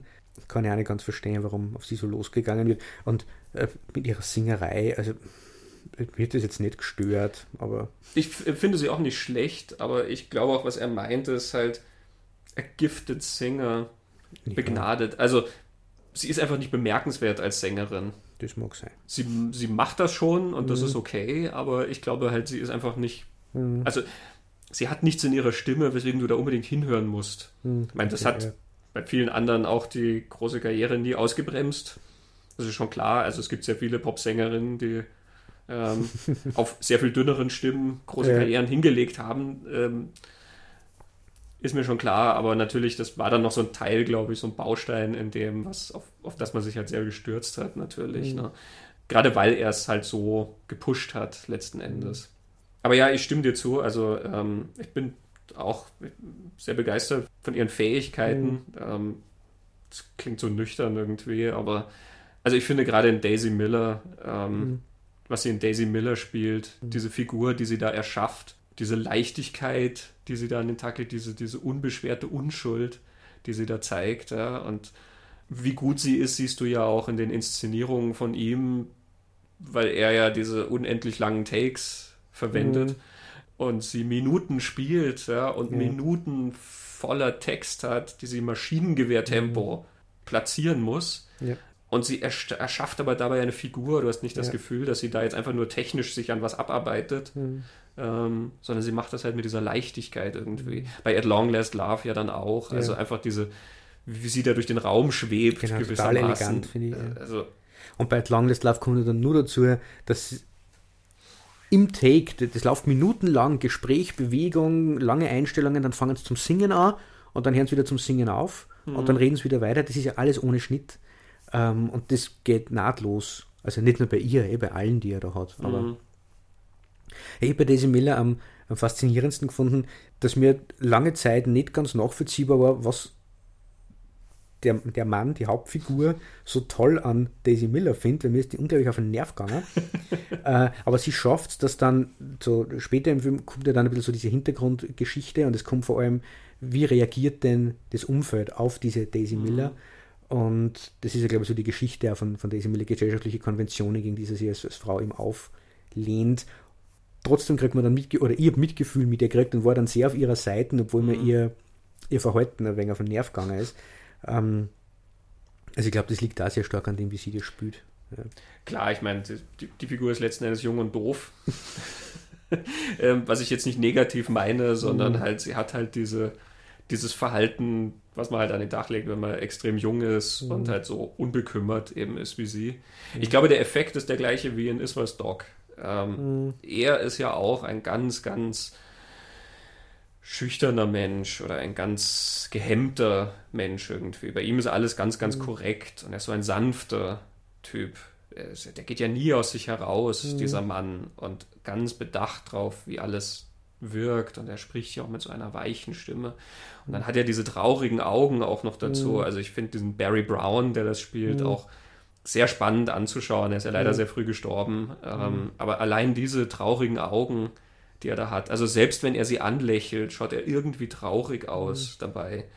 Ähm, und das finde ich gibt dem Ganzen auch so eine ganz interessante Dimension eben. Mhm. Vielleicht, weil man das Gefühl hat, dass er so er weiß ja mehr als sie, er weiß, was für Schwierigkeiten sie haben wird mhm. mit diesem Konventionenbruch, den sie da begeht und so. Mhm. Und irgendwie sieht man das immer in seinen Augen. Mhm. Aber eben, sie nimmt ihn genauso mit wie ein Wirbelwind, wie es ja. Barbara Streisand mit Ryan O'Neill in Iswas Dog macht. Stimmt, ja. Und ein bisschen auch wie Madeline Kahn in Paper Moon das mit Ryan mhm. O'Neill macht. Ja, ja. Tatum O'Neill, wo es ein Kind ist. Mhm. Aber da ist der ein Mädchen, die die Welt von diesem Mann völlig am, am Kopf steht und er mhm. mir fordert. Also der Obergag im Paper Moon ist ja, dass der erwachsene Betrüger ist, der dieses Kind da jetzt an der Backe hat und dem Kind 200 Dollar schuldet und der ganze Film läuft ja die ganze Zeit deshalb so dahin, weil dieser Erwachsene nicht aus dieser 200 Dollar Schuld dem Kind gegenüber rauskommt. Aber wenn man sich das einmal kurz überlegt, aber so funktioniert so funktioniert diese Beziehung auch. Und mhm. du hast ja mhm. wirklich diese Eifersucht zwischen Madeleine Kahn und Tatum O'Neill, wird ja unsere Eifersuchtsgeschichte dann im zweiten, mhm. zweiten Hälften von Paper Moon. Ja, ja, auch dass der mhm. quasi der Betrüger, der gewiefte Betrüger, der herumzieht und ja dann Witwen Bibeln genau. verkauft, die angeblich ihr Mann noch kurz vor seinem Tode bestellt hat. Ja, aber er schaut ja sich einfach nur die Todesanzeigen an. Genau. ähm, aber dass dieser gewiefte Betrüger letzten Endes ja so eine Flasche ist gegenüber diesem zwölfjährigen Kind, ja, genau. die so viel gewiefter ja. äh, auftritt, ja, und das auch so viel cooler durchzieht, mhm. ähm, die also ja auch so viel weniger ähm, Problem quasi dann hat, also mit diesen ganzen mhm. Gaunereien so gewissermaßen. Mhm. Also das mit viel geraderem Gesicht noch kann sie das mhm. machen. Und sie setzt ja ihre vermeintliche Unschuld dann auch noch so viel stärker ein, ja, ne, das kleine Mädchen und so, was genau. sie spielt.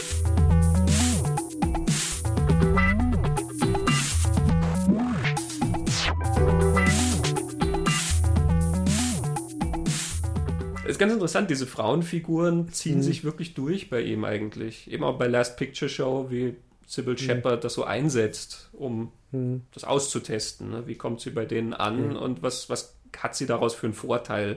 Mhm. Genau, und das ist eine total vielschichtige Frauenfigur, finde ich. Auf der, auf der Oberfläche ist eine, die, die manipuliert, um, um, um Männer dazu zu kriegen, das zu tun, was sie will. Aber das ist nicht nur das. Sie ist tatsächlich eine Jugendliche, die nicht genau weiß und ausprobiert und die aber auch gefangen ist in dem, was vorgesehen ist für sie gesellschaftlich. Und ich finde am stärksten, dass der damals Frauenfiguren geschrieben hat, auf die der Film nicht herabblickt und auf die er nicht herabblickt. Die waren immer mhm. ebenbürtig, waren nicht sogar überlegen. Mhm ein Nickelodeon irgendwie. Also Nickelodeon ist das fast nur die klassische Dreieck, klassisches, klassischste Dreiecksgeschichte, wo diese zwei Männer, Bert Reynolds und, und Ryan O'Neill und diese Schauspielerin da rittern, also von, von der, wie die Geschichte strukturiert ist, meine ich, ist sehr, mhm. sehr klassisch. Ja. Aber selbst da ist es nicht so, dass, dass die nur dieser Spielball ist, sondern die hat ein eigenes Programm und einen eigenen Auftrag und eine eigene mhm. Idee und, und entscheidet sich für gewisse Dinge. Und er nimmt diese Frauen insofern ernst, dass das nicht immer so diese romantischen Ideale sind, die sie halt völlig rein romantisch in einen Mann verlieben, sondern da geht es um andere Dinge auch. Völlig mhm. pragmatische Dinge oder äh, oft ja, weil es um Vergangenheit geht, wie wir gesagt haben, um gesellschaftliche Konventionen in der Vergangenheit. So, du hast mich nicht gefragt, du hast mir den Antrag nicht gemacht, du hast mir nie gesagt, wie mhm. du zu mir stehst, der andere war einfach schneller. Und das taucht ja immer wieder mal auf. Mhm. Dagegen die Männer, die ganz gerne mal ziemliche Flaschen sind. ja. Und, und Wappler. Wobei ja prinzipiell, also auch was die Männer angeht, mhm. klar, die dann oft sozusagen als, als stolperndere Figuren mhm. gezeichnet sind als, als die Frauen letzten Endes. Aber trotzdem, ich finde seine Stärke ist wirklich generell, wie er auf die Figuren blickt, mhm. dass er diese Figuren halt einfach beobachtet. Ähm, also er erzählt halt von diesen Menschen, die er in seinen Komplexitäten darstellt, die also ihre Probleme haben und ihre Vorzüge und ihre Talente und was weiß ich nicht alles, ohne eben, dass er über sie urteilt in mhm. irgendeiner Form. Du hast eigentlich selten das Gefühl, dass er das tatsächlich als Geschichtenerzähler so kommentiert, was du ja jetzt denken sollst über diese mhm. Figur. Ähm, außer dass du eben vielleicht diese Bewunderung immer mal wieder spürst, die er für mhm. gewisse Frauenfiguren dann hat eben. Also ich mhm. glaube schon, du sollst eine gewisse Bewunderung für Daisy Miller zum Beispiel mhm. sehen. In, in, dem, wie sie gezeigt wird. Was aber auch einen subjektiven Anteil an sich hat, weil du siehst, wie er sie sieht, wie Barry Brown mhm. sie sieht. Mhm. Und er selber greift da eigentlich wenig ein und das macht er in seinen Dramen genauso wie in seinen genau. Komödien. Genau. Ne? Und in Komödien ist es ein bisschen einfacher, stolpernde, stolpernde Männer zu zeigen, weil das ist dann schnell Comedy. Aber eigentlich ist es in The Last Picture Show auch. Mhm. Oder in Daisy Miller. Also die Männer, die außer Tritt kommen und, und nicht zurechtkommen mit dem, wer sie als Männer sein sollen, das hat er in beiden und auch in den Dramen, wo es halt dann viel gewichtiger fällt und vielleicht nicht so ausinszeniert sein kann, wie es halt Ryan O'Neill, der dann mit der obergelassenen Hosen da steht, in, in ähm, Ist was Dog zum Beispiel, oder mhm. wenn Burt Reynolds und, und Ryan O'Neill da boxen in Nickelodeon, was nicht aufhört, dass das Slapstick-Ding ist und sie fallen durch alle Futtertröge und in jede Drecklatschen und durch jede Mauer fallen sie durch. Das ist dann relativ offensichtlich, aber. Mhm. Ja, Nickelodeon ist ja dann von den Filmen, der da hat wieder der, wo er am meisten zum Kino selber ja. als Thema zurückkehrt. Ne? Mhm. Eben also in Last Picture Show ist das Kino mhm. also ein zentraler Erzählpunkt, aber eben es, es, ist ja auch metaphorisch dann zu sehen, mhm. dieses Kino. In Targets natürlich hat das Kino mhm. einen, einen, großen Einfluss, aber dann ist das, hat das Kino ja immer quasi den Stellenwert, dass es halt, weil er so ein Kinokenner ist, mhm. dass dadurch so viel Kino in diesen Filmen auch steckt, ja. letzten Endes. Ne? Aber als Thema ist es dann Nickelodeon. Ja, total. Diese Geschichte, die in den 1910er Jahren spielt, mhm. ähm, zu dieser Zeit, wo halt tatsächlich das, das Film erfunden wurde. Mhm. Also natürlich wurde es ein Tick vorher erfunden. Wir haben ja schon mhm. ähm, entsprechend auch darüber geredet, über die Franzosen. Aber diese Stummfilmkomödien, die halt noch irgendwo im Nichts gedreht wurden. Ähm, er hat ja auch diesen historischen Background mit ähm, diesen Patenten, also wo es diesen mhm. Patentkrieg gab, ja. ähm, wo die Firmen ja dann sozusagen, die, denen hat halt einfach alles gehört, ähm, die das gemacht mhm. haben. Mhm. Und um einen Film zu machen, musstest du das sozusagen lizenzieren. Die hatten das Patent dafür, dass du eine Kamera nimmst und da einen Film reinspannst und mhm. dann damit etwas drehst. Und das heißt, da gab es dann Firmen, die sich halt eine goldene Nase dran verdient haben, ähm, dass Menschen diese Erfindung nutzen. Die Firmen haben ja zu der Zeit auch noch selber ihre Kinos betrieben und so. Mhm. Ja, mit groben Mafia-Methoden die Konkurrenz am Fortkommen gehindert. Richtig, wer also probiert hat, da drum rumzukommen, ähm, der fand sich jetzt nicht mit einem Strafzettel irgendwie plötzlich mhm. wieder, sondern eben mit ganz, ganz schweren Jungs, die da vor der Tür stehen und halt auch mal das Equipment kleinschlagen oder ja. dir die, das Bein brechen. Genau, oder die Bude abfackeln. Und so sind dann halt wagemutigere Geister Richtung Westen abgezogen. Mhm. Die Firmen saßen alle dort in New York, ähm, also an der Ostküste. Ähm, die Leute sind nach Westen gezogen und dort halt nach Kalifornien. Deswegen hat sich dort Hollywood ja gebildet, mhm. ähm, weil die möglichst weit weg waren von diesen Menschen, die geprüft haben, ob du ja. diese Lizenz hast und haben halt dann dort gedreht und Kalifornien hat sich natürlich auch angeboten, weil es dort immer so schön ist, du hast mhm. immer gutes Wetter.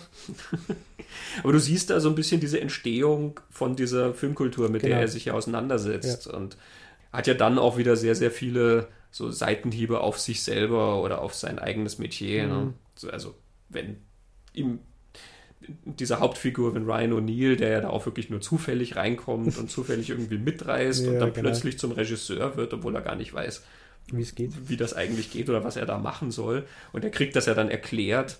Genau. Ähm, John Ritter, John Ritter als Kameramann, der ihm dann erklärt, ja, siehst den Kasten da, das ist die Kamera und siehst die Leute da mit dem Make-up, das sind die Schauspieler.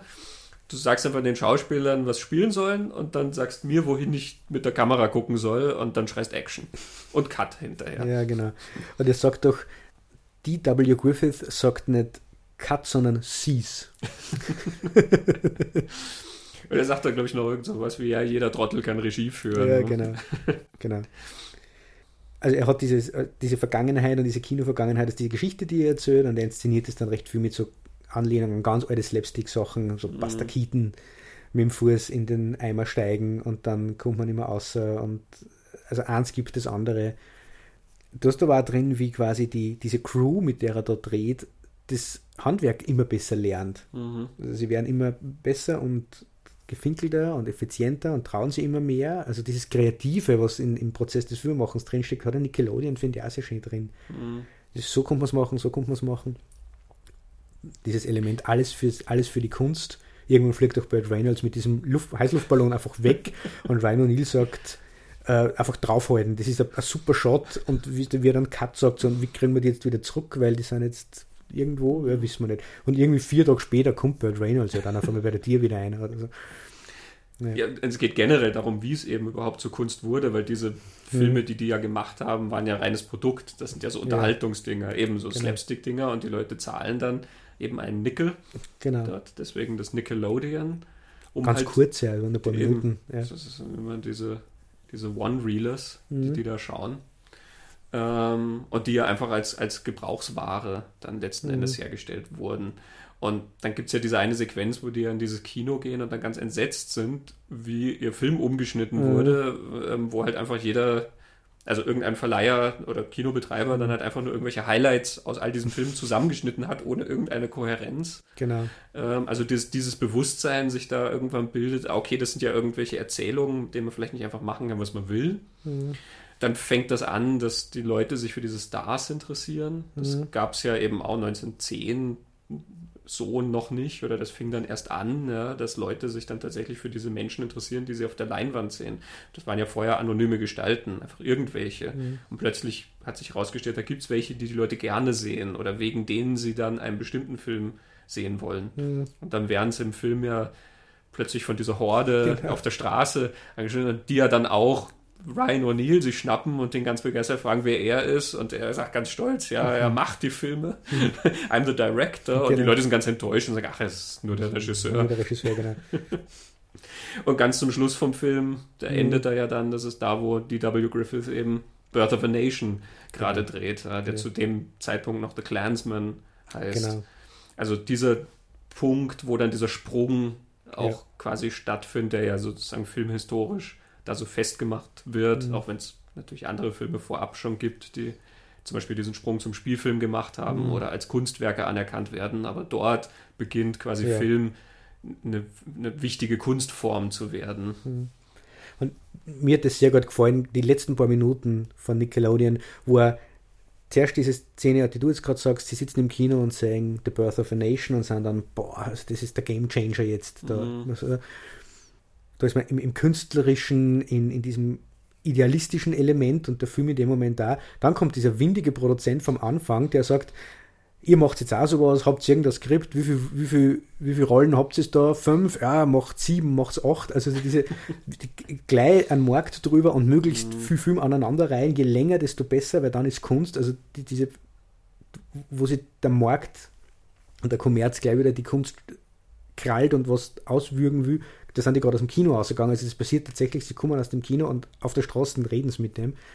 Äh, und dann sind sie recht demoralisiert und fahren durch die Nacht und sehen dann ein, ein Filmstudio mit dem Endets, mhm. Äh, das so Glashäuser waren damals. Also wir haben es bei Georges Méliès auch schon erwähnt, das war ein Glashaus, damit das beleuchtet werden konnte. Und ähm, sie reden darüber, ob sie das jetzt sein lassen und die Zeit und was heutzutage für Filme gemacht werden, ist alles Blödsinn und nicht so wie wir halt, they don't make them anymore und so. Und dann sehen sie das, wie dieses Lichterhaus da in der Nacht leuchtet und sie sind ganz begeistert. So, they're making a picture. Mhm. Und dann fahren sie halt in die Nacht und man weiß, sie, sie können sich nicht lösen von dem. Also das ist halt, das ist Bogdanovic, glaube ich. Dieses, diese Dinge zu machen, das ja, ist immer nur mit einem Zauber umgeben. Was das Wichtige ist. Es ist ja dann noch diese Rede drin, äh, Pieces of Time, diese, diese kleinen Stück an Zeit, die hm. den Menschen gegeben werden im, im Kino. Das ist auch dort am Ende. Mhm. Ähm, ich bin nicht mehr sicher, welche Figur das dann tatsächlich ist. Ja, das ist sogar der Produzent, wo soll so beeindruckt sein, ist dass das der, der was Profundes ah. hopsondert und nicht nur schimpft und Geld will. Das ja. basiert auf, ähm, ich glaube, James, James Stewart. Genau, James Stewart hat Peter Bogdanovich das mal so gesagt, dass das Kino diese Little Pieces of Time sind, die die Menschen mhm. dann so behalten, die sie mitnehmen und behalten. Und das dürfte ihn halt so beeindruckt haben, als hm. Beschreibung dessen, was er da macht oder warum das wichtig ist, hm. dass es halt dann dort sogar so eingebaut hat. Hm.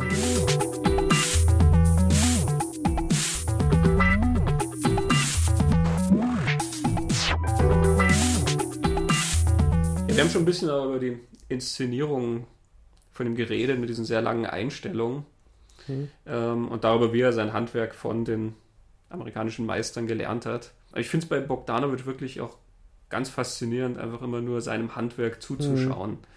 Also auch jenseits dieser langen Einstellungen, aber die langen Einstellungen sind natürlich das, was erst einmal als, als das fällt auf Total, in, in ja. diesen Filmen ähm, und bestimmt ja auch extrem den Rhythmus. Also bei Daisy Miller, finde ich, merkst du es sehr, sehr stark, wie der Rhythmus durch das bestimmt wird, wie die Leute reden während der Erzählrhythmus von den Schnitten her ja ganz, ganz langsam ist. Mhm. Das ist ganz, ganz getragen. Ähm, und er bewegt ja auch die Kamera unglaublich viel während dieser Einstellung. Das stellt die ja nicht einfach irgendwo hin und mhm. filmt das ab, sondern das ist eine richtige Choreografie, die mhm. er dann einsetzt. Wir haben es bei At Long Last Love, bei dem Musical ja auch schon erwähnt, dass ja. er da wirklich das ist unglaublich. Das ja. Zauberkunststückchen, die er ja. da eigentlich aufführt und die aber dann sehr wenig Aufmerksamkeit auf sich selber eigentlich lenken. Also du kommst oft dann mal so nach ein paar Minuten drauf, dass du denkst, ich glaube, das ist immer noch dieselbe Einstellung. Da geht einer dann die Treppe hoch und, und klopft an verschiedene Türen und die Kamera geht mit ihm den Gang runter und irgendwo halb in ein Zimmer rein und dann wieder raus und dann über die Brüstung mhm. ähm, von dem Balkon dann wieder runter auf ähm, sozusagen den Boden, den du unten im Erdgeschoss siehst. Und dann so. wird gesungen. Gesungen, also ja. eben mit Tanzchoreografie und ja. allem. Und dann irgendwann kommst du drauf, ja, das war alles eine Einstellung. Das ein Shot, genau.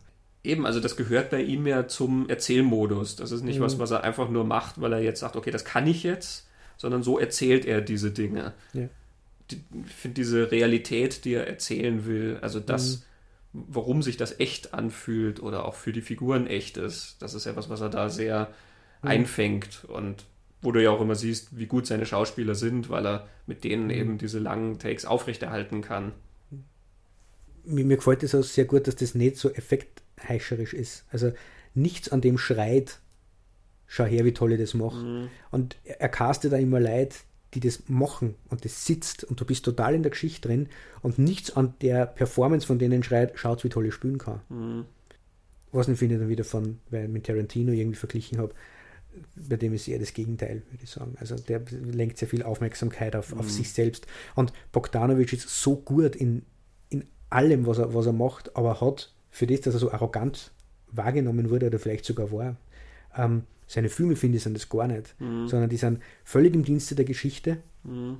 Bei diesen langen Einstellungen fällt er dann auf, wie, wie stark er das Bild strukturiert, also wo da welche Dinge stehen, dass hinten in der Tiefe das mit den Farben und den Gegenständen, damit das Bild interessant bleibt, das funktioniert. So viel kann er die Kamera gar nicht bewegen, mhm. ähm, dass das nicht immer völlig passt. Der Frame passt immer. Er macht es ja dann auch nicht leicht. Dann wieder Spiegeln irgendwie, wo sie, wo sie Personen viermal spiegeln und die andere auch dreimal. Lauter solche mhm. Sachen. Also ja, Zauberkunststücke ist es wirklich. Mhm. Der, hat, der hat das technisch und handwerklich perfekt drauf gehabt. Und für jeden Film dann auch einen sehr, sehr spezifischen genau. Look. Das ist sehr interessant. Ja. Ne? Also At Long Last Love ist natürlich der, der am der sprüht ja wirklich allein schon, was die Ausstattung angeht, mhm. vor Kreativität. Also der hat ja so einen extremen Schwarz-Weiß-Look. Alles ist in den mhm. Farben weiß und schwarz gehalten ähm, ja. obwohl es ein Farbfilm ist. Ähm, aber eben alle Kostüme sind immer in weiß und haben dann Muster drauf in weiß mhm. und schwarz und die ganzen Einrichtungsgegenstände. Man ist ganz verblüfft. Irgendwann mal ist eine Szene, die draußen spielt und da sitzen die dann im grünen Gras, ähm, weil halt plötzlich grün im Bild zu mhm. sehen ist, ja, was vorher einfach nie der Fall war. Sondern so viel eben in diesem Art Deko-Look, was er da mhm. hat. Und dann halt wieder was ganz anderes wie eben The Last Picture Show, mhm. der in Schwarz-Weiß gedreht ist, mhm. aber einen, einen ganz, ganz nüchternen und fast dokumentarischen Blick ja. auf diese, diese Stadt hat und auf diese, genau. diese Weite auch, die er da erzählt, diese, mhm. dieses Nichts, was genau. in dem die Stadt quasi ist. Ja. Ja. Allein äh, wie er die Kamera schwenkt, dann so von links nach rechts, um, um mhm. diese, diese Ausläufe der Stadt zu zeigen. Mhm. Alles ist irgendwie so gedrängt an, an den Boden irgendwie. Also das, das, sieht ja auch nicht groß aus in irgendeiner Form. John Ford hätte über die Prärie geschwenkt und ja, genau. er schwenkt halt über. Genau. Daisy Miller, wieder ein ganz anderer Look ja. eben, der, also wie sich das Licht da auf dem Wasser mhm. spiegelt, ja, während sie sozusagen vorgestellt wird. Ähm, wunderschön und dann diese Schatten, in die dann das Kolosseum getaucht mhm. wird, wo, wo, die sind und dann natürlich diese ganz vornehme Ausstattung von dieser hohen Gesellschaft, in der das mhm. ja spielt, letzten Endes. Ähm, ist wirklich immer sehr, sehr spezifisch. Bei Nickelodeon hat er ja leider Pech gehabt. Mhm. Der sollte ja auch einen sehr spezifischen Look haben. Der sollte ja auch in Schwarz-Weiß gedreht werden, was ihm ja dann nicht mehr erlaubt wurde. Zu dem Zeitpunkt hat er halt nicht mehr den Status gehabt, dass er das alles so machen konnte, wie er will. Produzenten haben ihm ja dann Farbe eingeredet und er hat dann diese Notlösung gefunden, dass er das alles so in Sepia-Farben quasi inszeniert, was ich dann auch wieder recht clever finde, ne? ja, denn er, er wirkt fast schwarz-weiß genau. und es passt zur Zeit. Genau, dieses alte, das so ausschaut wie diese alten Filme, das, da kommt er mit dem auch irgendwie hin, aber es stimmt, es sind so, so viele Sequenzen drin, die man sieht und sie denkt, wow, das müsste schwarz-weiß sein. Mhm. Also, vor allem, weil die, die Hinweise auf die alten Filme dann klarer werden, die er bei Nickelodeon setzt. Ja. Es gibt auf der Website Senses of Cinema sehr interessante, also ein, ein Online-Magazin ähm, über Kino, wo sehr, sehr viele interessante Artikel zu finden sind. Da gibt es eine sehr lange Betrachtung von Peter Bogdanovich in ihrer Great Directors-Reihe. Mhm. Der Titel von diesem Aufsatz ist Let us sing of the days that are gone. Peter Bogdanovich, a cinema of silent exchanges. Und es werden sehr viele Sachen in diesem Text angesprochen, der äh, also in meiner ausgedruckten Fassung 17 Seiten schon beantwortet und ich habe die Schriftgröße runtergedreht. Ähm, aber eben ein wichtiger Punkt, der dort gemacht wird, das sind diese Silent Exchanges, was er in der Inszenierung auch immer macht. Das ist vielleicht was, was noch viel weniger auffällig ist als diese langen Einstellungen mhm. und so. Die Blicke, die sich Figuren zuwerfen, in denen etwas Unausgesprochenes mhm erzählt wird, letzten mhm. Endes. Ähm, also auch da, Daisy Miller ist voll davon. Mhm. Die Blicke, die Sybil Shepard und Barry Brown dann immer wieder austauschen. Aber eigentlich, also wie es dann hier auch an, an einigen Beispielen gezeigt wird, macht er das in wirklich jedem Film, dass diese Blicke für ihn so wichtig sind. Diese Momente, wo Menschen sich einfach nur ansehen oder wo du siehst, was der Mensch sieht. Also wo, wo mhm. du quasi diese Figur blicken siehst und dann sein, aus seiner Perspektive das, was er betrachtet. Mhm. Und dass in diesen Blicken halt auch immer die, diese Figur eigentlich oder diese Geheimnisse dieser Figur dann erzählt werden. Mhm. Ganz, ganz stark hat das in einem Film, den wir heute nicht auf dem Programm haben, nämlich They All Laughed. Mhm. Diese ganze Eröffnungssequenz von They All Laughed mit allen Blicken, die ausgetauscht werden, wo du dann genau weißt, wer ist in mhm. wen verliebt und so. Ähm, das ist pures Kino, weil es mhm. alles ohne Worte funktioniert. Mhm. Ähm, aber du siehst es eben in, in all seinen Inszenierungen. Ja, ja das stimmt. Weil im, im Gegensatz dazu mir aufgefallen ist, der Sprache eine große Rolle spielt. Mhm. Nämlich ja dort, wo es fehlt. Also ähm, in die Filme, über die wir heute reden, ist vor allem Last Picture Show ja der Film, wo viel dadurch gesagt wird, was nicht gesagt wird und, und durch die Auslassung sehr viel passiert und dort hat man, hat man mhm. diese Blicke auch. Also vor allem die Sybil Shepard-Figur, die mhm. Diese ganzen Mixed Signals, wo die Männer dann nicht mehr wissen, um was es eigentlich geht, kommen bei dem, wie sie sie anschaut und sie spielt das auch super. Und auch Timothy Bottoms, der, finde ich, eine Figur spielt, der sich so schwer tut, mhm. sein Inneres so nach außen zu bringen. Ähm, funktioniert auch ganz viel über das, wo er hinschaut und wie er hinschaut. Und der hat auch so recht traurige Augen, Timothy Bottoms. Es sind ja auch Figuren, denen halt auch wirklich die Worte fehlen, ne? ja. die am, am, wenigsten, die sich ihrer selbst ja auch so wenig bewusst sind irgendwie. Mhm. Ne? Also eben im Vergleich, die, die Ryan O'Neill-Figur in Paper Moon, das ist jemand, der eh mit Worten umgehen kann, ja. weil er ja immer so sein Spiel genau. hat, mit dem er dann irgendwo wieder an der Haustür auftritt und dann erzählt, wie This Here Bible, die er zu verkaufen hat, ne, mhm. wo er auch immer so ein bisschen den, den schlichten Mann vom Land spielt und mhm. so. Also auch da klar die Art, wie er das redet, sehr bezeichnend für die Figur. Mhm. Und Daisy Miller, was wir schon erwähnt haben, ja. dieses Maschinengewehr-Tempo, in dem sie ja. nämlich auch diese Non-Sequiturs, die sie dann immer wieder drin hat, wo sie irgendwas plappert und plötzlich springt sie ja. im Gedanken und redet über was völlig anderes. Und, und wo man auch nicht weiß, warum sie das macht. Gell? Also macht sie das, weil so ihre Gedanken funktionieren, mhm. ist sie so einfältig so, oder sie unterbricht ja dann immer einen Einwurf dadurch. Mhm. Also hält sie sich damit gewisse Sachen fern, also kontrolliert damit das Gespräch mhm. und damit auch die Situation. Ähm, macht es, weil es für charmant halt, es wird ja nicht klar. Ja, ich habe dann oft das Gefühl, das ist für sie auch ein Spaß. Ja, Gerade genau. weil der, der Barry Brown, die Figur, mhm. ähm, eben auch so ein bisschen, ja, der hat ja nichts Außergewöhnliches in dem Sinne, dass er, also der sprüht ja nicht vor Humor mhm. oder sonst wie, ja, das ist ein sehr, sehr korrekter Mensch irgendwie, ja. Mhm. Und da habe ich immer das Gefühl, sie macht sich dann auch so einen Spaß draus, dass sie so ein bisschen vor den Kopf stößt und genau. einfach schaut, kann ich eine Reaktion aus ihm herauskitzeln? Der mhm. muss doch jetzt mal irgendwie reagieren auf das. Ja. Ja. Ähm, und er schaut dann immer nur so ein bisschen bedröppelt da, da mhm. drauf und äh, so wie sie spielt, hat man dann immer das Gefühl, dass, mhm. das macht ihr Spaß. Ne? Das, mhm. das ist so ein bisschen launig dann, wie sie ja, mit, genau. mit ihm spielt, gewissermaßen. Genau. Und in anderen Momenten, dass, dass sie sich selber schützt, dass mhm ihre eigene Bedürftigkeit, irgendwie sowas hätte sie gern, äh, wie sie auf dieser Burg sind. Und er dann erklärt, er kann nicht mit ihr zurückfahren nach Rom oder, oder nach Rom fahren mhm. mit ihr, wie es ausgemacht war, er muss beruflich wohin. Und sie neckt nicht dann die ganze Zeit auch mit einer anderen Frau, mit einer anderen Frau. Und je länger das geht, desto mehr merkst aus diesem Spaß, mit dem sie ihn eigentlich reizen will, ein wenig, mhm. kommt dann schon durch, sie macht sich wirklich Sorgen. Mhm. Da könnte jemand anderer sein und, und, und, vor dem schützt sie sie mit dem. Also das ist äh, ja, total stark eigentlich. Mhm.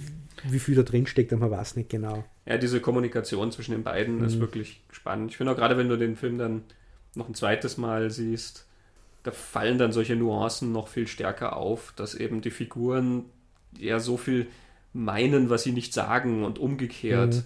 was, was finde ich auch sehr stark beobachtet ist, gerade natürlich als so ein Zeitgemälde, ja. Also ja. Dieses, diese Henry James Vorlage, auf der mhm. das basiert, da geht es ja sehr, sehr viel um diese restriktive Zeit und ähm, ja. diese Unfreiheit in der Gesellschaft, ja, überhaupt irgendwas machen zu können, geschweige denn das, was du willst. Mhm. Und auch da, also ist seine Arbeit als Regisseur ja sehr, sehr, sehr genau, ja, dass es immer mhm. darum geht, was, was wollen die Leute denn eigentlich? Sie sagen, A, aber was meinen Sie eigentlich? Meinen mhm. Sie vielleicht B oder C oder D oder alles zusammen? oder so. Ne? Mhm. Und dann immer eben dieses Spielerische, was sie hat und darunter schwingt irgendwas anderes mit. Mhm. Man merkt dann schon immer, sie will eigentlich was ganz Bestimmtes von ihm hören. Mhm. Ab, vor allen Dingen ab einem bestimmten Zeitpunkt, wo er genau. dann diese Liebesgeschichte auch einsetzt. Und eigentlich will sie, dass er endlich einsteht und zum genau. Beispiel, dass er dann einen Eintrag macht oder was immer dann die, genau. die korrekte Form dafür wäre oder so. Ihr ist das ja wahrscheinlich eh egal, in welcher Form er das macht. Ja, das glaube ich nicht.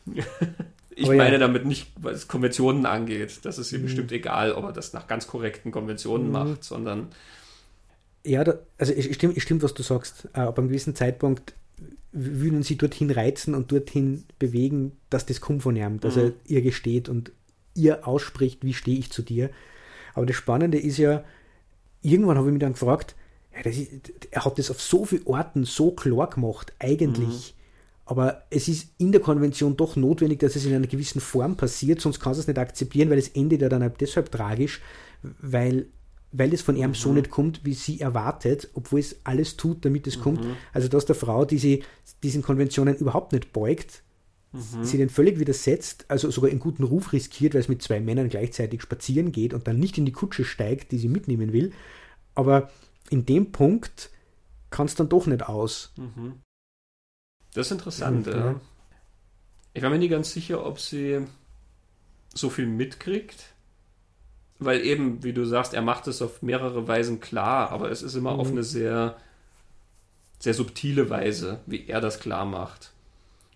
Und gerade mhm. weil sie halt so eine mhm. über alles so ein bisschen drüber walzt, ja, war ich mir dann nie ganz sicher, ob sie das tatsächlich so mitgekriegt hat hm. Ich meine, sie, sie ahnt das schon natürlich, deswegen würde sie ihn ja auch nicht, also sonst würde sie ihn ja auch nicht immer so rauskitzeln wollen. Mhm. Ähm, aber ob ihr das so klar ist, bin ich mir gar nicht so sicher. Okay. Ob sie es einfach hören muss. Mhm. Dass er sagt, ich liebe sie. Ja. Möglich.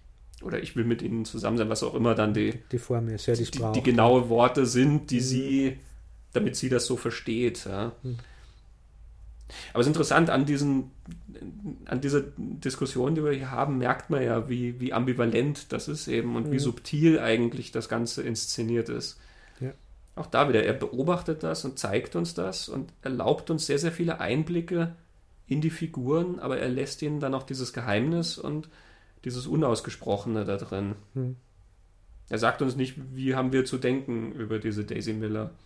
Mhm. Oder generell über die Figuren, die da so durchlaufen. Ne? Ja, und eben dann passiert sowas wie, ich schaue mir es an und verstehe, glaube ich, was er mir sagen will, indem so, boah, so ein charmanter, mhm. herziger Wirbelwind, der alles aufmischt und immer, was geht mir dir auf den Geist? ja, und trotzdem kriegt er mich dann. Also ich, ich bin, ja. in der zweiten Hälfte bin ich dann sehr bei ihr und, und, und verstehe, was vielleicht, was für Bedürfnisse und was für Traurigkeit auch in, in dieser Daisy mhm. Miller steckt und um was die kämpfte ich glaube, im Vergleich wäre mir Barbara Streisand aus Is was Dog ah, die geht mal furchtbar sehr viel lästiger. Ja. Weil die gar nicht, die kennt ja gar keine Grenzen quasi ja. in ihrem Zerstörungswillen. Ja. ja. Aber klar, es ist eine andere Art von Film. Völlig, völlig anders und, und das kann ich dann mehr der, bei der Komödie einordnen, ja. in seiner Fantasiewelt, während Daisy Miller sehr, sehr stark in einer Wirklichkeit ja. fußt, finde ich. Ja. Aber Barbara Streisand geht mir auch stark auf den Geist. Also habe ich auch noch schwer nachvollziehen können. Wo ist da der Appeal jetzt genau? Naja, der Appeal ist ähm, sozusagen der Unterschied, den sie hat zu der Frau, mit der er jetzt zusammen ist. also auch ja. da, wie wir gesagt haben, halt dieser mhm. Wirbelwindfaktor. Ja. ja. Also ich glaube, dass immer in diesen Geschichten diese Frau halt auch so eine, eine ist, die alles auf den Kopf stellt. Mhm. Da ist halt alles anders mit der irgendwie. Ja. Während die, die, die dann existieren schon, also als mit denen sie dann vielleicht schon in einer Beziehung sind oder so, das ist dann irgendwie die langweilige Variante. In Iswas Dog ist es natürlich überzeichnet, sie ist ja recht. Mhm. Die ist ja auch nervig, seine mhm. Frau, mit der er zusammen ist. Ja. Aber eben, wir haben bei Iswas Dog ja schon gesagt, das ist vielleicht der, der am allermeisten nach einem Schema, nach einem Skript funktioniert, mhm. wo glaube ich ein Genre hergenommen worden ist, das ja befüllt mit eigenen Ideen, aber wo klar ist, diese Genre funktioniert nach diese Regeln und nach die mhm. Spieler und da macht er jetzt eine Version davon, ähm, wo glaube ich der persönliche Anteil weniger drin ist. Da ist er mehr, finde ich, weil man diese Linie immer vorstellt, wie weit geht er in die Vergangenheit, wie nah geht er an diese mhm. filmische Vergangenheit, also sehr nah dran, finde ich. Und bei anderen ist er wieder ein Stück weg und füllt es mehr mit eigenen Sachen. Interessant finde ich, das kommt mir gerade, also wir haben ja bislang noch nicht ein einziges Wörtchen über die Handlung von At Long Last Love mhm. verloren. Das ist was Dog und At Long Last Love relativ dicht zusammengehören, weil es Filme sind, die auch, du sagst, so nach einem Skript funktionieren. Mhm. Also Filme, die eigentlich immer so im Moment leben, wo es eigentlich total egal ist, was da passiert. Iswas Dog hat ja auch diese ganze Verwechslungsgeschichte mit diesen Koffern und was weiß ich nicht alles. Und es ist letzten Endes total egal, so wie es in den Screwball-Comedies auch immer genau. letzten Endes egal war. Und in At Long Last Love hat man ja auch so ein, eine, ein Liebeswirrwarr zwischen vier Figuren. Mhm und einem herrlich unterkühlt gespielten Butler. Chauffeur, ja, Butler, Butler. Ähm, von John und Hillerman, der großartige John Hillerman. Und der Köchin. Stimmt, ja, mhm. die ist da noch drin. Aber ja, also so ein Liebeswirrwarr, aber was auch von der Handlung her total egal ist, mhm. sondern der Film existiert in diesem Moment ähm, mhm. Und du kannst sozusagen an all diesem, was er dir da anbietet, wie so ein Blumensträußchen, kannst du immer dein Vergnügen haben in diesem Moment. Mhm. Ja, das ist lustig, das ist charmant, das sprüht, das ist toll designt und was weiß ich nicht alles. Mhm. Und es hat natürlich nicht sehr viel Bedeutung dann mhm. letzten Endes. Genau. Ich, ich, bei Iswas Dog finde ich dann auch immer gerade diese ganzen Nebenfiguren, die er inszeniert, äh, die tragen für mich zum größten Vergnügen dann bei. Also John Hillerman auch da als dieser Hoteldirektor, der dann mit ansehen muss, wie sein Hotel zerstört wird. Äh, ähm, Kenneth Mars, der wundervolle Kenneth Mars, der ja in Mel Brooks ähm, Frankenstein Junior, der, den, den Polizeichef gespielt hat, mit diesem undurchdringlichen deutschen Akzent. ähm, und der hier dieser Künstler ist, der ja dann diesen ähm, zusammen mit Ryan O'Neill um, um dieses Stift, dieses Stipendium doch ähm, kämpft es geht doch um ein bestimmtes Stipendium, was die kriegen mhm. sollen von so einem mhm. Stifter. Also ja, man, man, merkt, okay. es ist total egal, ja, aber eben sie, die beiden sind doch da als Konkurrenten und Kenneth Mars als Künstler, der so aufgepustet da rumläuft. Also dieser Wichtigtour und dagegen dann Austin Pendleton, auch ein ganz, ganz äh, witziger Charakterdarsteller, der eben da diesen, diesen Stifter spielt. Mhm diese Figuren, die finde ich großartig. Liam Dunn als Richter, der so verzweifelt bei dem Chaos, diese, diese 20 Leute, die da vor ihm stehen, die versuchen, die Handlung des Films wiederzugeben. Ja. Wir ja auch nicht schaffen. genau. Und bei At Long Last Love dann genauso, eben John mhm. Hillerman. Und dann diese Szene, die so inszeniert ist mit dieser Kamera, die da durchfegt mhm. und Sybil Shepard, die dann halt wirklich also so viel Kleinigkeiten macht. Und ähm, Burt Reynolds, der irgendwie immer einen Witz daraus macht, dass kein Mensch erwartet, dass Burt Reynolds ja singen kann. Ähm, und er macht das dann so halbwegs passabel. Und der Gesichtsausdruck, den er immer dabei hat, als wäre das jetzt einfach das riesengrößte Vergnügen, durch diese ganzen Choreografien zu gehen, die ja vermutlich mit unglaublich viel Mühe verbunden waren. Alle diese Kleinigkeiten, die er da drin hat, die, glaube ich, sind immer nur für diesen Moment mhm. gedacht. Mhm. Und darin liegt der Reiz. Mhm. Ja, er kann das. Er kann wieder mhm. solche Filme machen, wo er sagt, da machen wir jetzt das. Eine Kaugummiblase nach der anderen. Das poppt alles nur so, weil es so toll ist. Und dann fluff ist weg. Und er kann ja diese anderen machen. Also er kann sie hinsetzen und das gezielt einsetzen. Das finde ich, find ich stark. Einen Inszenierungspunkt, den wir noch nicht erwähnt haben, die Musik. Mhm er hat ja nie einen Score ja. in also seinen Filmen. Mir ist das gar nicht aufgefallen. Mir ist nur aufgefallen, es wird in jedem Film mindestens einmal gesungen, aber du hast darauf hingewiesen, dass es keinen Score gibt. Ja. Ich bin mir gerade nicht sicher, ob es in Iswas Dog sowas gibt, aber ich glaube auch nicht. Weiß ich nicht. Mir fällt sowas immer total auf, wenn es keinen Score gibt weil interessanterweise bei mir beim Anschauen dann nie dieser Moment eintritt, wo die Zeit so für mich so unbestimmt wird. Aus irgendeinem Grund hat, sobald Musik da ist, verliere ich mein Zeitgefühl viel stärker. Mhm.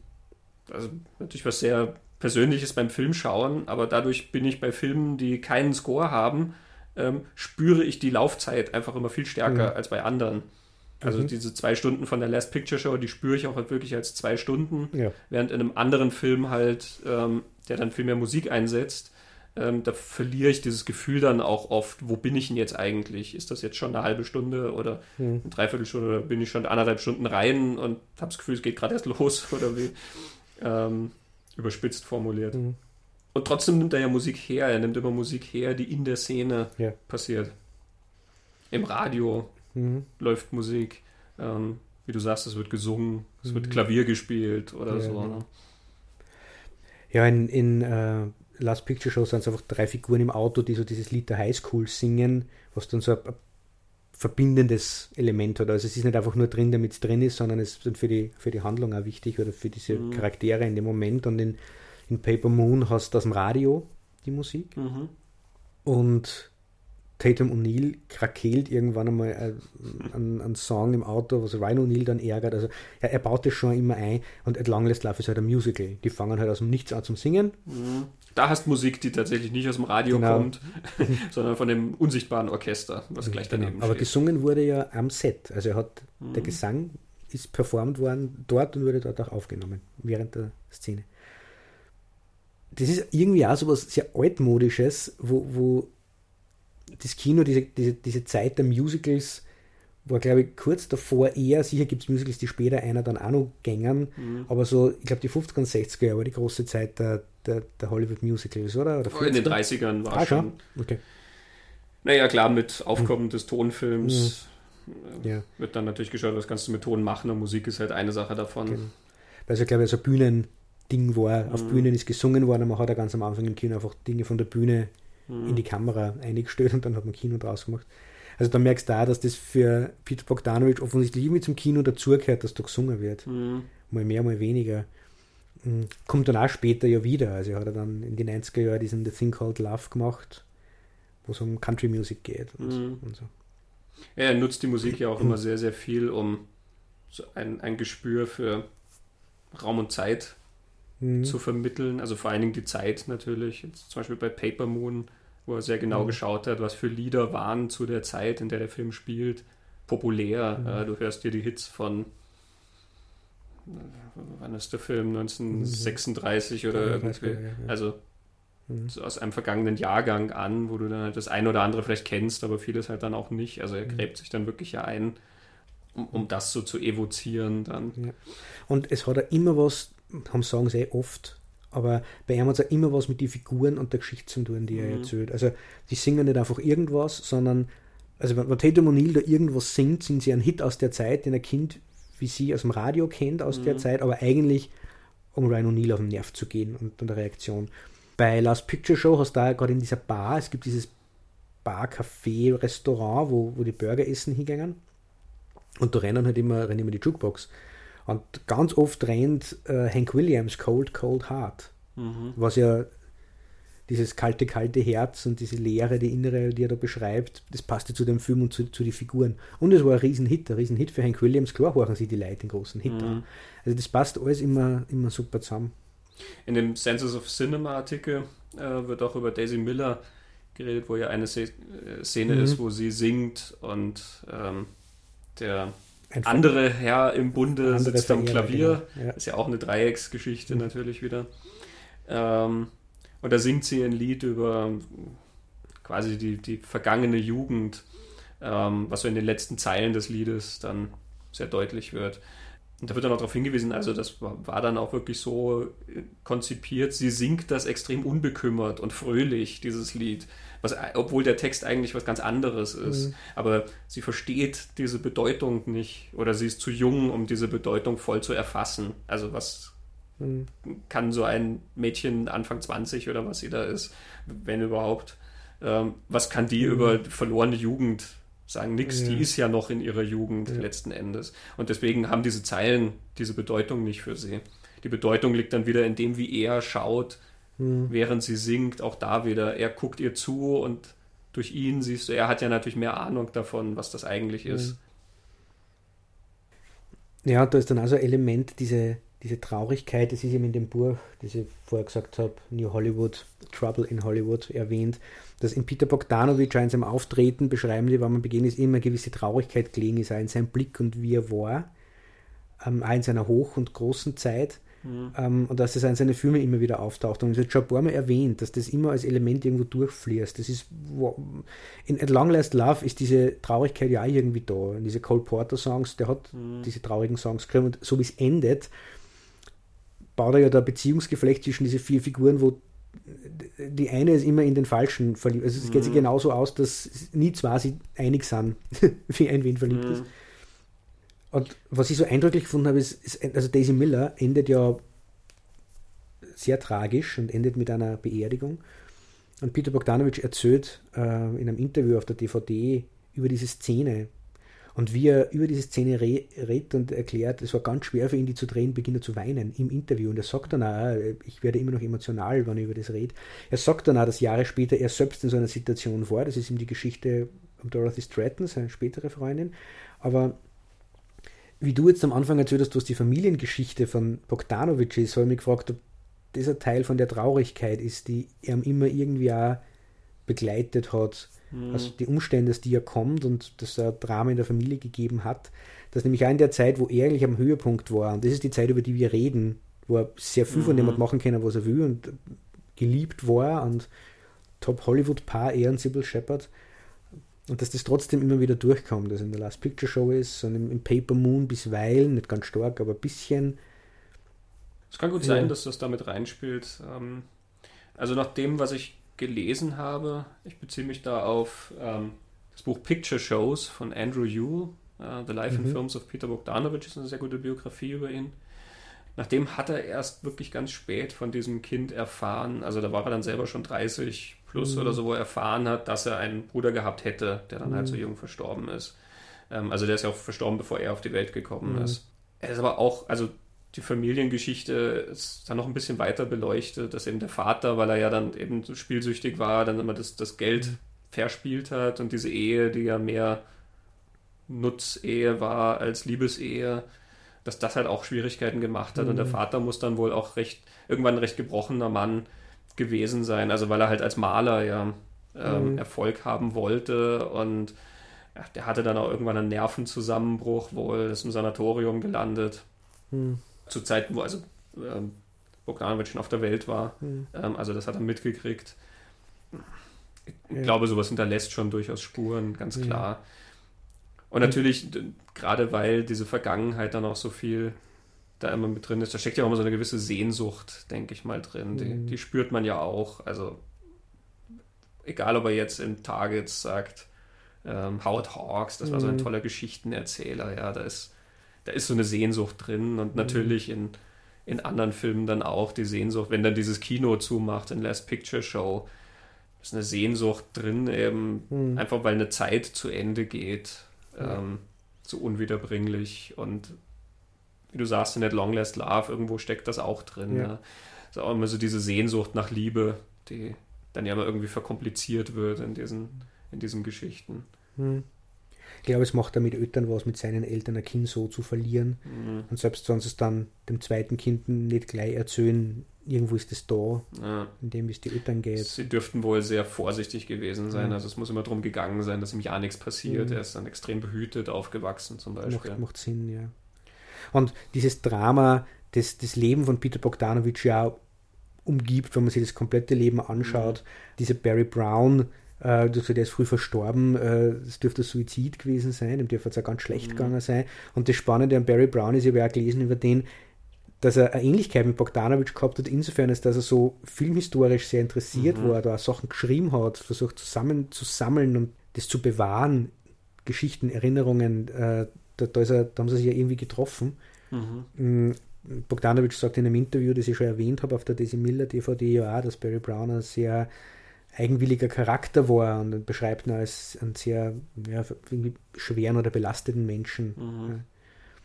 Also es ist schon sehr viel Drama, das noch kommen würde, auch, was man halt nicht dazu Ja, und äh, Salmineo haben wir erwähnt, mhm. mit dem Bogdanovic befreundet war, der dann ermordet wurde. Der ihm mhm. damals das Buch zur, zur äh, mhm. The Last Picture Show gegeben hatte. Ja. Und The Thing Called Love, den er dann in den 90er gemacht hat, der letzte Film, den River Phoenix mhm. fertig hat machen können. River Phoenix spielt ja die Hauptrolle. Ja, also da, das sind alles Dinge, die später passiert sind. Wir reden jetzt über eine Zeit, wo es noch anders war, aber irgendwo war das immer Teil von seinem Leben mhm. und dann irgendwie von seinem Werk. Das finde ich spannend. Ja, na, da werden wir sicher noch ein bisschen dann mhm. drauf eingehen, wenn wir uns da mal mit dem zweiten Teil von mhm. Bogdanovichs Karriere auseinandersetzen. Man muss auch sagen, ich glaube, es ist schon mal angeklungen eben, dass er ja auch immer als sehr arrogant mhm. rübergekommen ist. Also er hat sich wohl nicht sehr viele Freunde gemacht in seiner Zeit. Er muss immer sehr arrogant, also auch überheblich gewirkt haben, immer sehr blasiert. Ähm, man mhm. glaubt auch gern, wenn man in den Interviews ja. sitzt, er hat was sehr Professorenhaftes mhm. an sich und klingt dann schon immer sehr schlau. Ähm, mhm. ich meine, er hat auch viel zu erzählen, also es ja. lohnt sich immer, sich das anzuhören. Seine, seine Audiokommentare finde ich fantastisch. Er erzählt wirklich sehr, sehr viel über den Prozess des Filmemachens. Mhm. Ähm, aber schon zu seiner Zeit, wo er noch gar keine Filme gemacht hat, sondern als junger, neuer Kritikerstar dann gehandelt wurde haben Leute dann schon einen Grant auf ihn gehabt. Mhm. Andrew Saris zum Beispiel, der bekannte Kritiker aus dem Kajiri Cinema Umfeld, der dürfte wirklich so einen Hals gehabt haben, was Bogdanovich mhm. angeht, weil er dann gesagt hat, ja, also er, er, bewundert ihn schon für diese Chutzpe, die dieser junge Mann hat. Ja, Bogdanovich war damals auch Anfang 20, mhm. aber er übernimmt immer alle diese Erkenntnisse und Befunde von uns anderen Kritikern und gibt die wieder, als wären das seine eigenen Ideen. Mhm. Also schon da hat sich sowas abgezeichnet, dass mhm.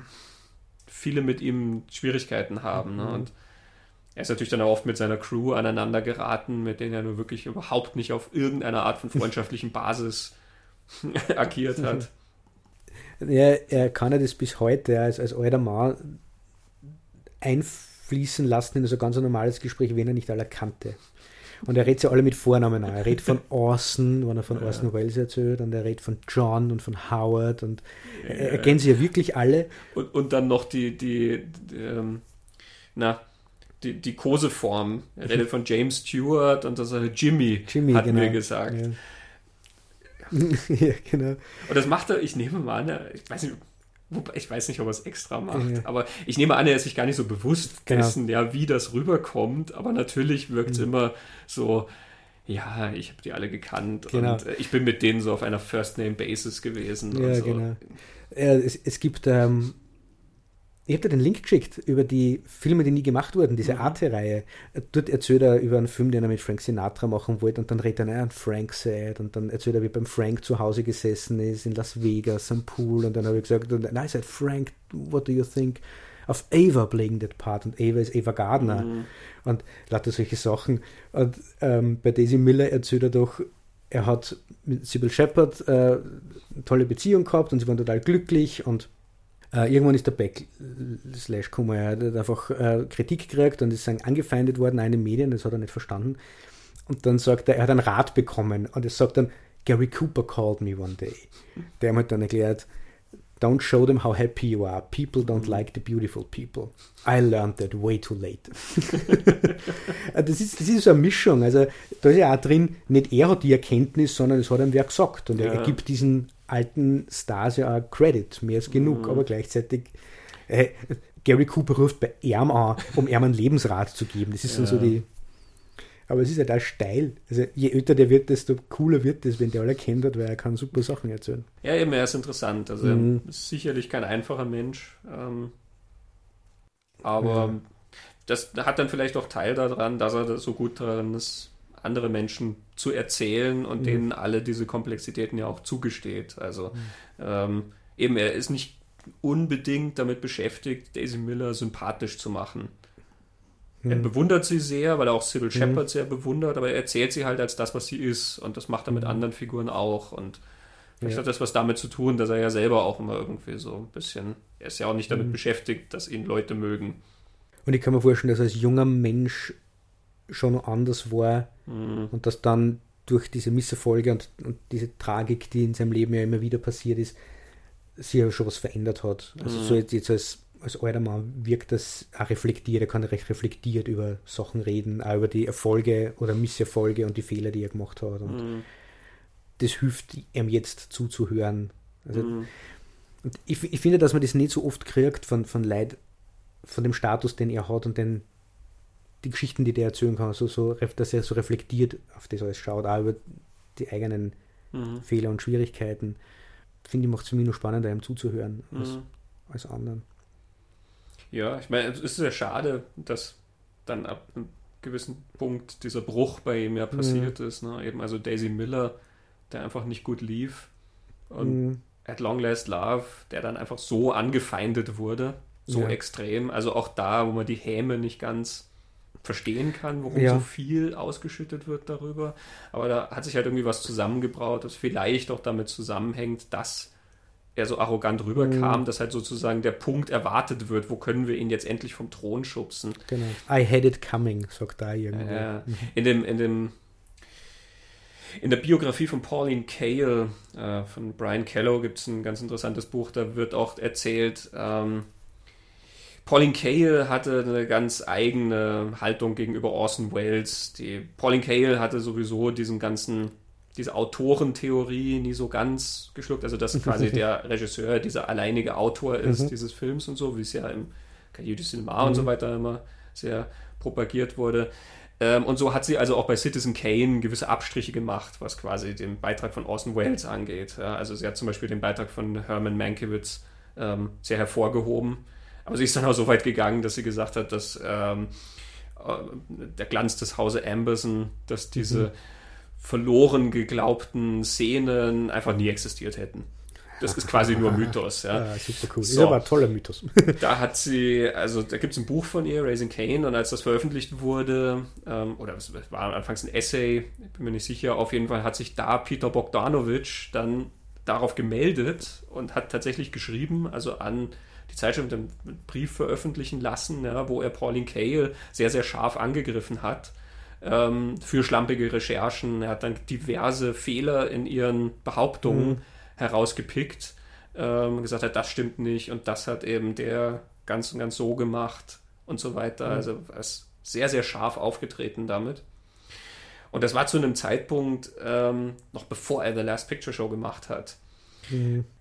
Und da lehnt man sich schon sehr weit aus dem Fenster. Pauline Kael war zu dem Zeitpunkt schon eine sehr, sehr einflussreiche Kritikerin. Mhm. Und da gehört schon was dazu gegenüber einem Kritiker so aufzutreten und den auch öffentlich ja so in, ins Gericht zu nehmen, quasi. Mhm.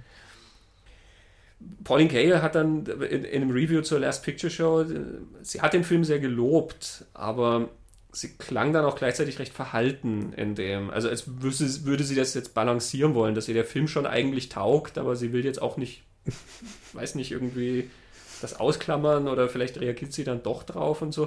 Da ist ein kurioser Satz drin, wo sie schreibt, der Film, der Film würde auch Richard Nixon gefallen. Man kann sich jetzt aussuchen, ob das ein Kompliment ist oder nicht. Ähm, und sie hat dann sehr kritisiert die Wahl der Filme, die er getroffen hat, die im Kino liefen. Mhm. In Last Picture Show. Weil im Buch ist es irgendein B-Western total mhm. unbekannt. Und sie meint, ja, also dieses Erlebnis, da immer in dieses Kino zu gehen oder in solche Kinos zu gehen, das waren ja dann nicht die großen Klassiker, sondern es sind dann irgendwelche Filme, die man da gesehen mhm. hat. Das war einfach eben, man hat da seine paar Dollar hingegeben und hat sich dann von irgendwas berieseln lassen da drin. Und das hat sie mhm. halt vermisst, dass er dann plötzlich sowas Großes dann daraus macht. Und mhm. er hat es natürlich mit seinem damit verteidigt, dass er halt auf einen gewissen dramatischen Punkt natürlich auch ja, hinaus wollte und gerade bei Red River diese Aufbruchsstimmung mhm. ja, dann erzählen wollte. Aber ja, also da hat auch so ein, so ein, so ein gewisser Clinch mhm. stattgefunden und ja, da treffen sie ja zwei sehr kluge Menschen in, einem, in einer intellektuellen Auseinandersetzung. Ja. Kracht dann, ja.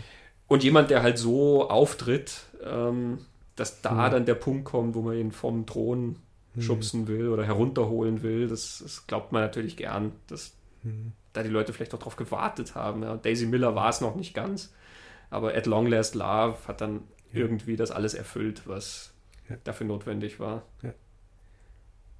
Er sagt da irgendwo in einem, in einem Interview, nee, das muss ja genau, wie, wie Gary Cooper ihm sagt, the people, they don't like the beautiful people. Und er sagt, äh, ich habe zu Gary Cooper gesagt, also ich übersetze das jetzt freihand, aber so immer gedacht, die Menschen mögen, mögen Träume, also auf das hinblicken können. Was ein interessanter Satz ist, weil er redet über seine Beziehung, äh, also diese Selbstinszenierung mhm. in, in den Medien. Und muss, da geht es um diese ganzen Gazetten und, und muss diesen bewussten Aspekt auch gehabt haben, im Sinne von, ich inszeniere mich und meine Freundin selbst so, weil ich glaube, dass ich den Menschen was gibt, was die gern hätten. Das, das ist mehr als überheblich er, er federt es dann ein bisschen ab mit dem, dass Gary Cooper sagt, keiner mag die schönen Leute. Aber es ist irgendwie drin, dass er ja. schon der Meinung war, er gibt den Menschen ja was Tolles, indem er sich selbst. ja, Nickelodeon war dann der Film, wo man es halt schon wirklich gemerkt hat, eben diesen Bruch, weil er ja dann sehr vieles nicht hat machen dürfen mhm. und schon gesagt, er durfte nicht in Farbe, äh, nicht in Schwarz-Weiß drehen, sondern musste ihn in Farbe mhm. drehen. Ähm, die Besetzung, die er haben wollte, konnte er so nicht machen. Er wollte ja nicht Burt Reynolds und, und Ryan O'Neill haben, er wollte eigentlich Jeff Bridges und äh, John Ritter in diesen mhm. beiden Hauptrollen. Er wollte eigentlich auch wieder Sybil Shepard besetzen, aber auch das ließ man ihm ja dann nicht durchgehen. Und ich glaube auch Sybil Shepard ist zu dem Zeitpunkt dann schon so ein bisschen vorsichtiger geworden. Sie hat in dem Jahr dann ja Taxi Driver gemacht. Das war es. Mhm. Ja, einfach um mal aus diesem Bogdanovich-Umfeld auch quasi ja. herauszukommen ja, und halt selber auch sich eine Karriere genau, aufbauen zu können. Eigenes, ja. Aber nachdem Nickelodeon ja dann auch leider nicht sehr gut angekommen mhm. ist, ist dann ein ganz großer Bruch erst einmal in der Biografie von Bogdanovich. Mhm, genau. Ja, was dann so danach kam, war trotzdem mhm. sehr spannend. Ich würde sagen, da kümmern wir uns dann in einer anderen Podcast-Folge mhm. mal drum. Die wir aber auf ein bisschen später verschieben. Genau. Wir werden das nächste Mal was ganz anderes machen. Ja. Du, Christian, warst ja zu Gast bei den Abspannguckern. Ich war bei den Abspannguckern mal wieder zu Gast und wir haben über Henri-Georges Clouseaus Le Salaire de la Peur, ähm, mhm. Lohn der Angst, geredet und über das amerikanische Remake von William Friedkin, mhm. Atemlos vor Angst ähm, nachzuhören bei den Abspannguckern. Mhm. Ich war außerdem zu Gast beim Nightcrow Podcast, wo ich auch schon mhm. ein paar Mal war. Und ähm, letztes Jahr hatten wir ja über Star Trek 1 und 2, also die Originalen, mhm. noch mit Shatner und Nimoy geredet. Jetzt gab es eine Fortsetzung dieser Gespräche. Wir haben in einer Folge eben über Star Trek 3 und 4 sehr detailliert geredet. Auch das mhm. nachzuhören bei Nightcraw ähm, oder in unseren Social Media einfach den Links folgen. Genau. Und bei der Gelegenheit uns natürlich mit ganz, ganz vielen Likes und Kommentaren und so weiter bedenken. Ja, bitte. Ja, bitte. Und äh, iTunes, Bewertungen und äh, Sterne, oder wie? Ja, ich selber glaube ja nie an Sternewertungen, aber nachdem man da welche hergeben soll, ist es natürlich nett, mhm. wenn uns Leute genau. tolle Sternewertungen hergeben. Mhm. Es haben ein paar Leute Kommentare gegeben mhm. äh, auf iTunes. Vielen Dank an die lobenden Worte. Uns mhm. freut es natürlich, wenn das gut ankommt, was wir machen. Wir haben jo. auch schon ein volles Programm für 2018. Mhm was wir alles besprechen werden. Mhm. Aber das werden wir nur so häppchenweise genau. bekannt geben. Genau. Man hört aber immer Spuren bei uns. Also man kann mhm. ganz genau zuhören und es kommt immer mal so diese, diese Anmerkung, dass wir uns damit noch irgendwie gezielter auseinandersetzen werden. Genau, manchmal wissen wir es schon, wenn wir die Anmerkung fallen lassen und manchmal wissen wir es erst später. Und sagen dann, das war eigentlich eine gute das Idee. Das war eine gute Idee. Bis dahin, vielen Dank für das interessante Gespräch. Vielen Dank für das interessante Gespräch. Ciao. Tschüss.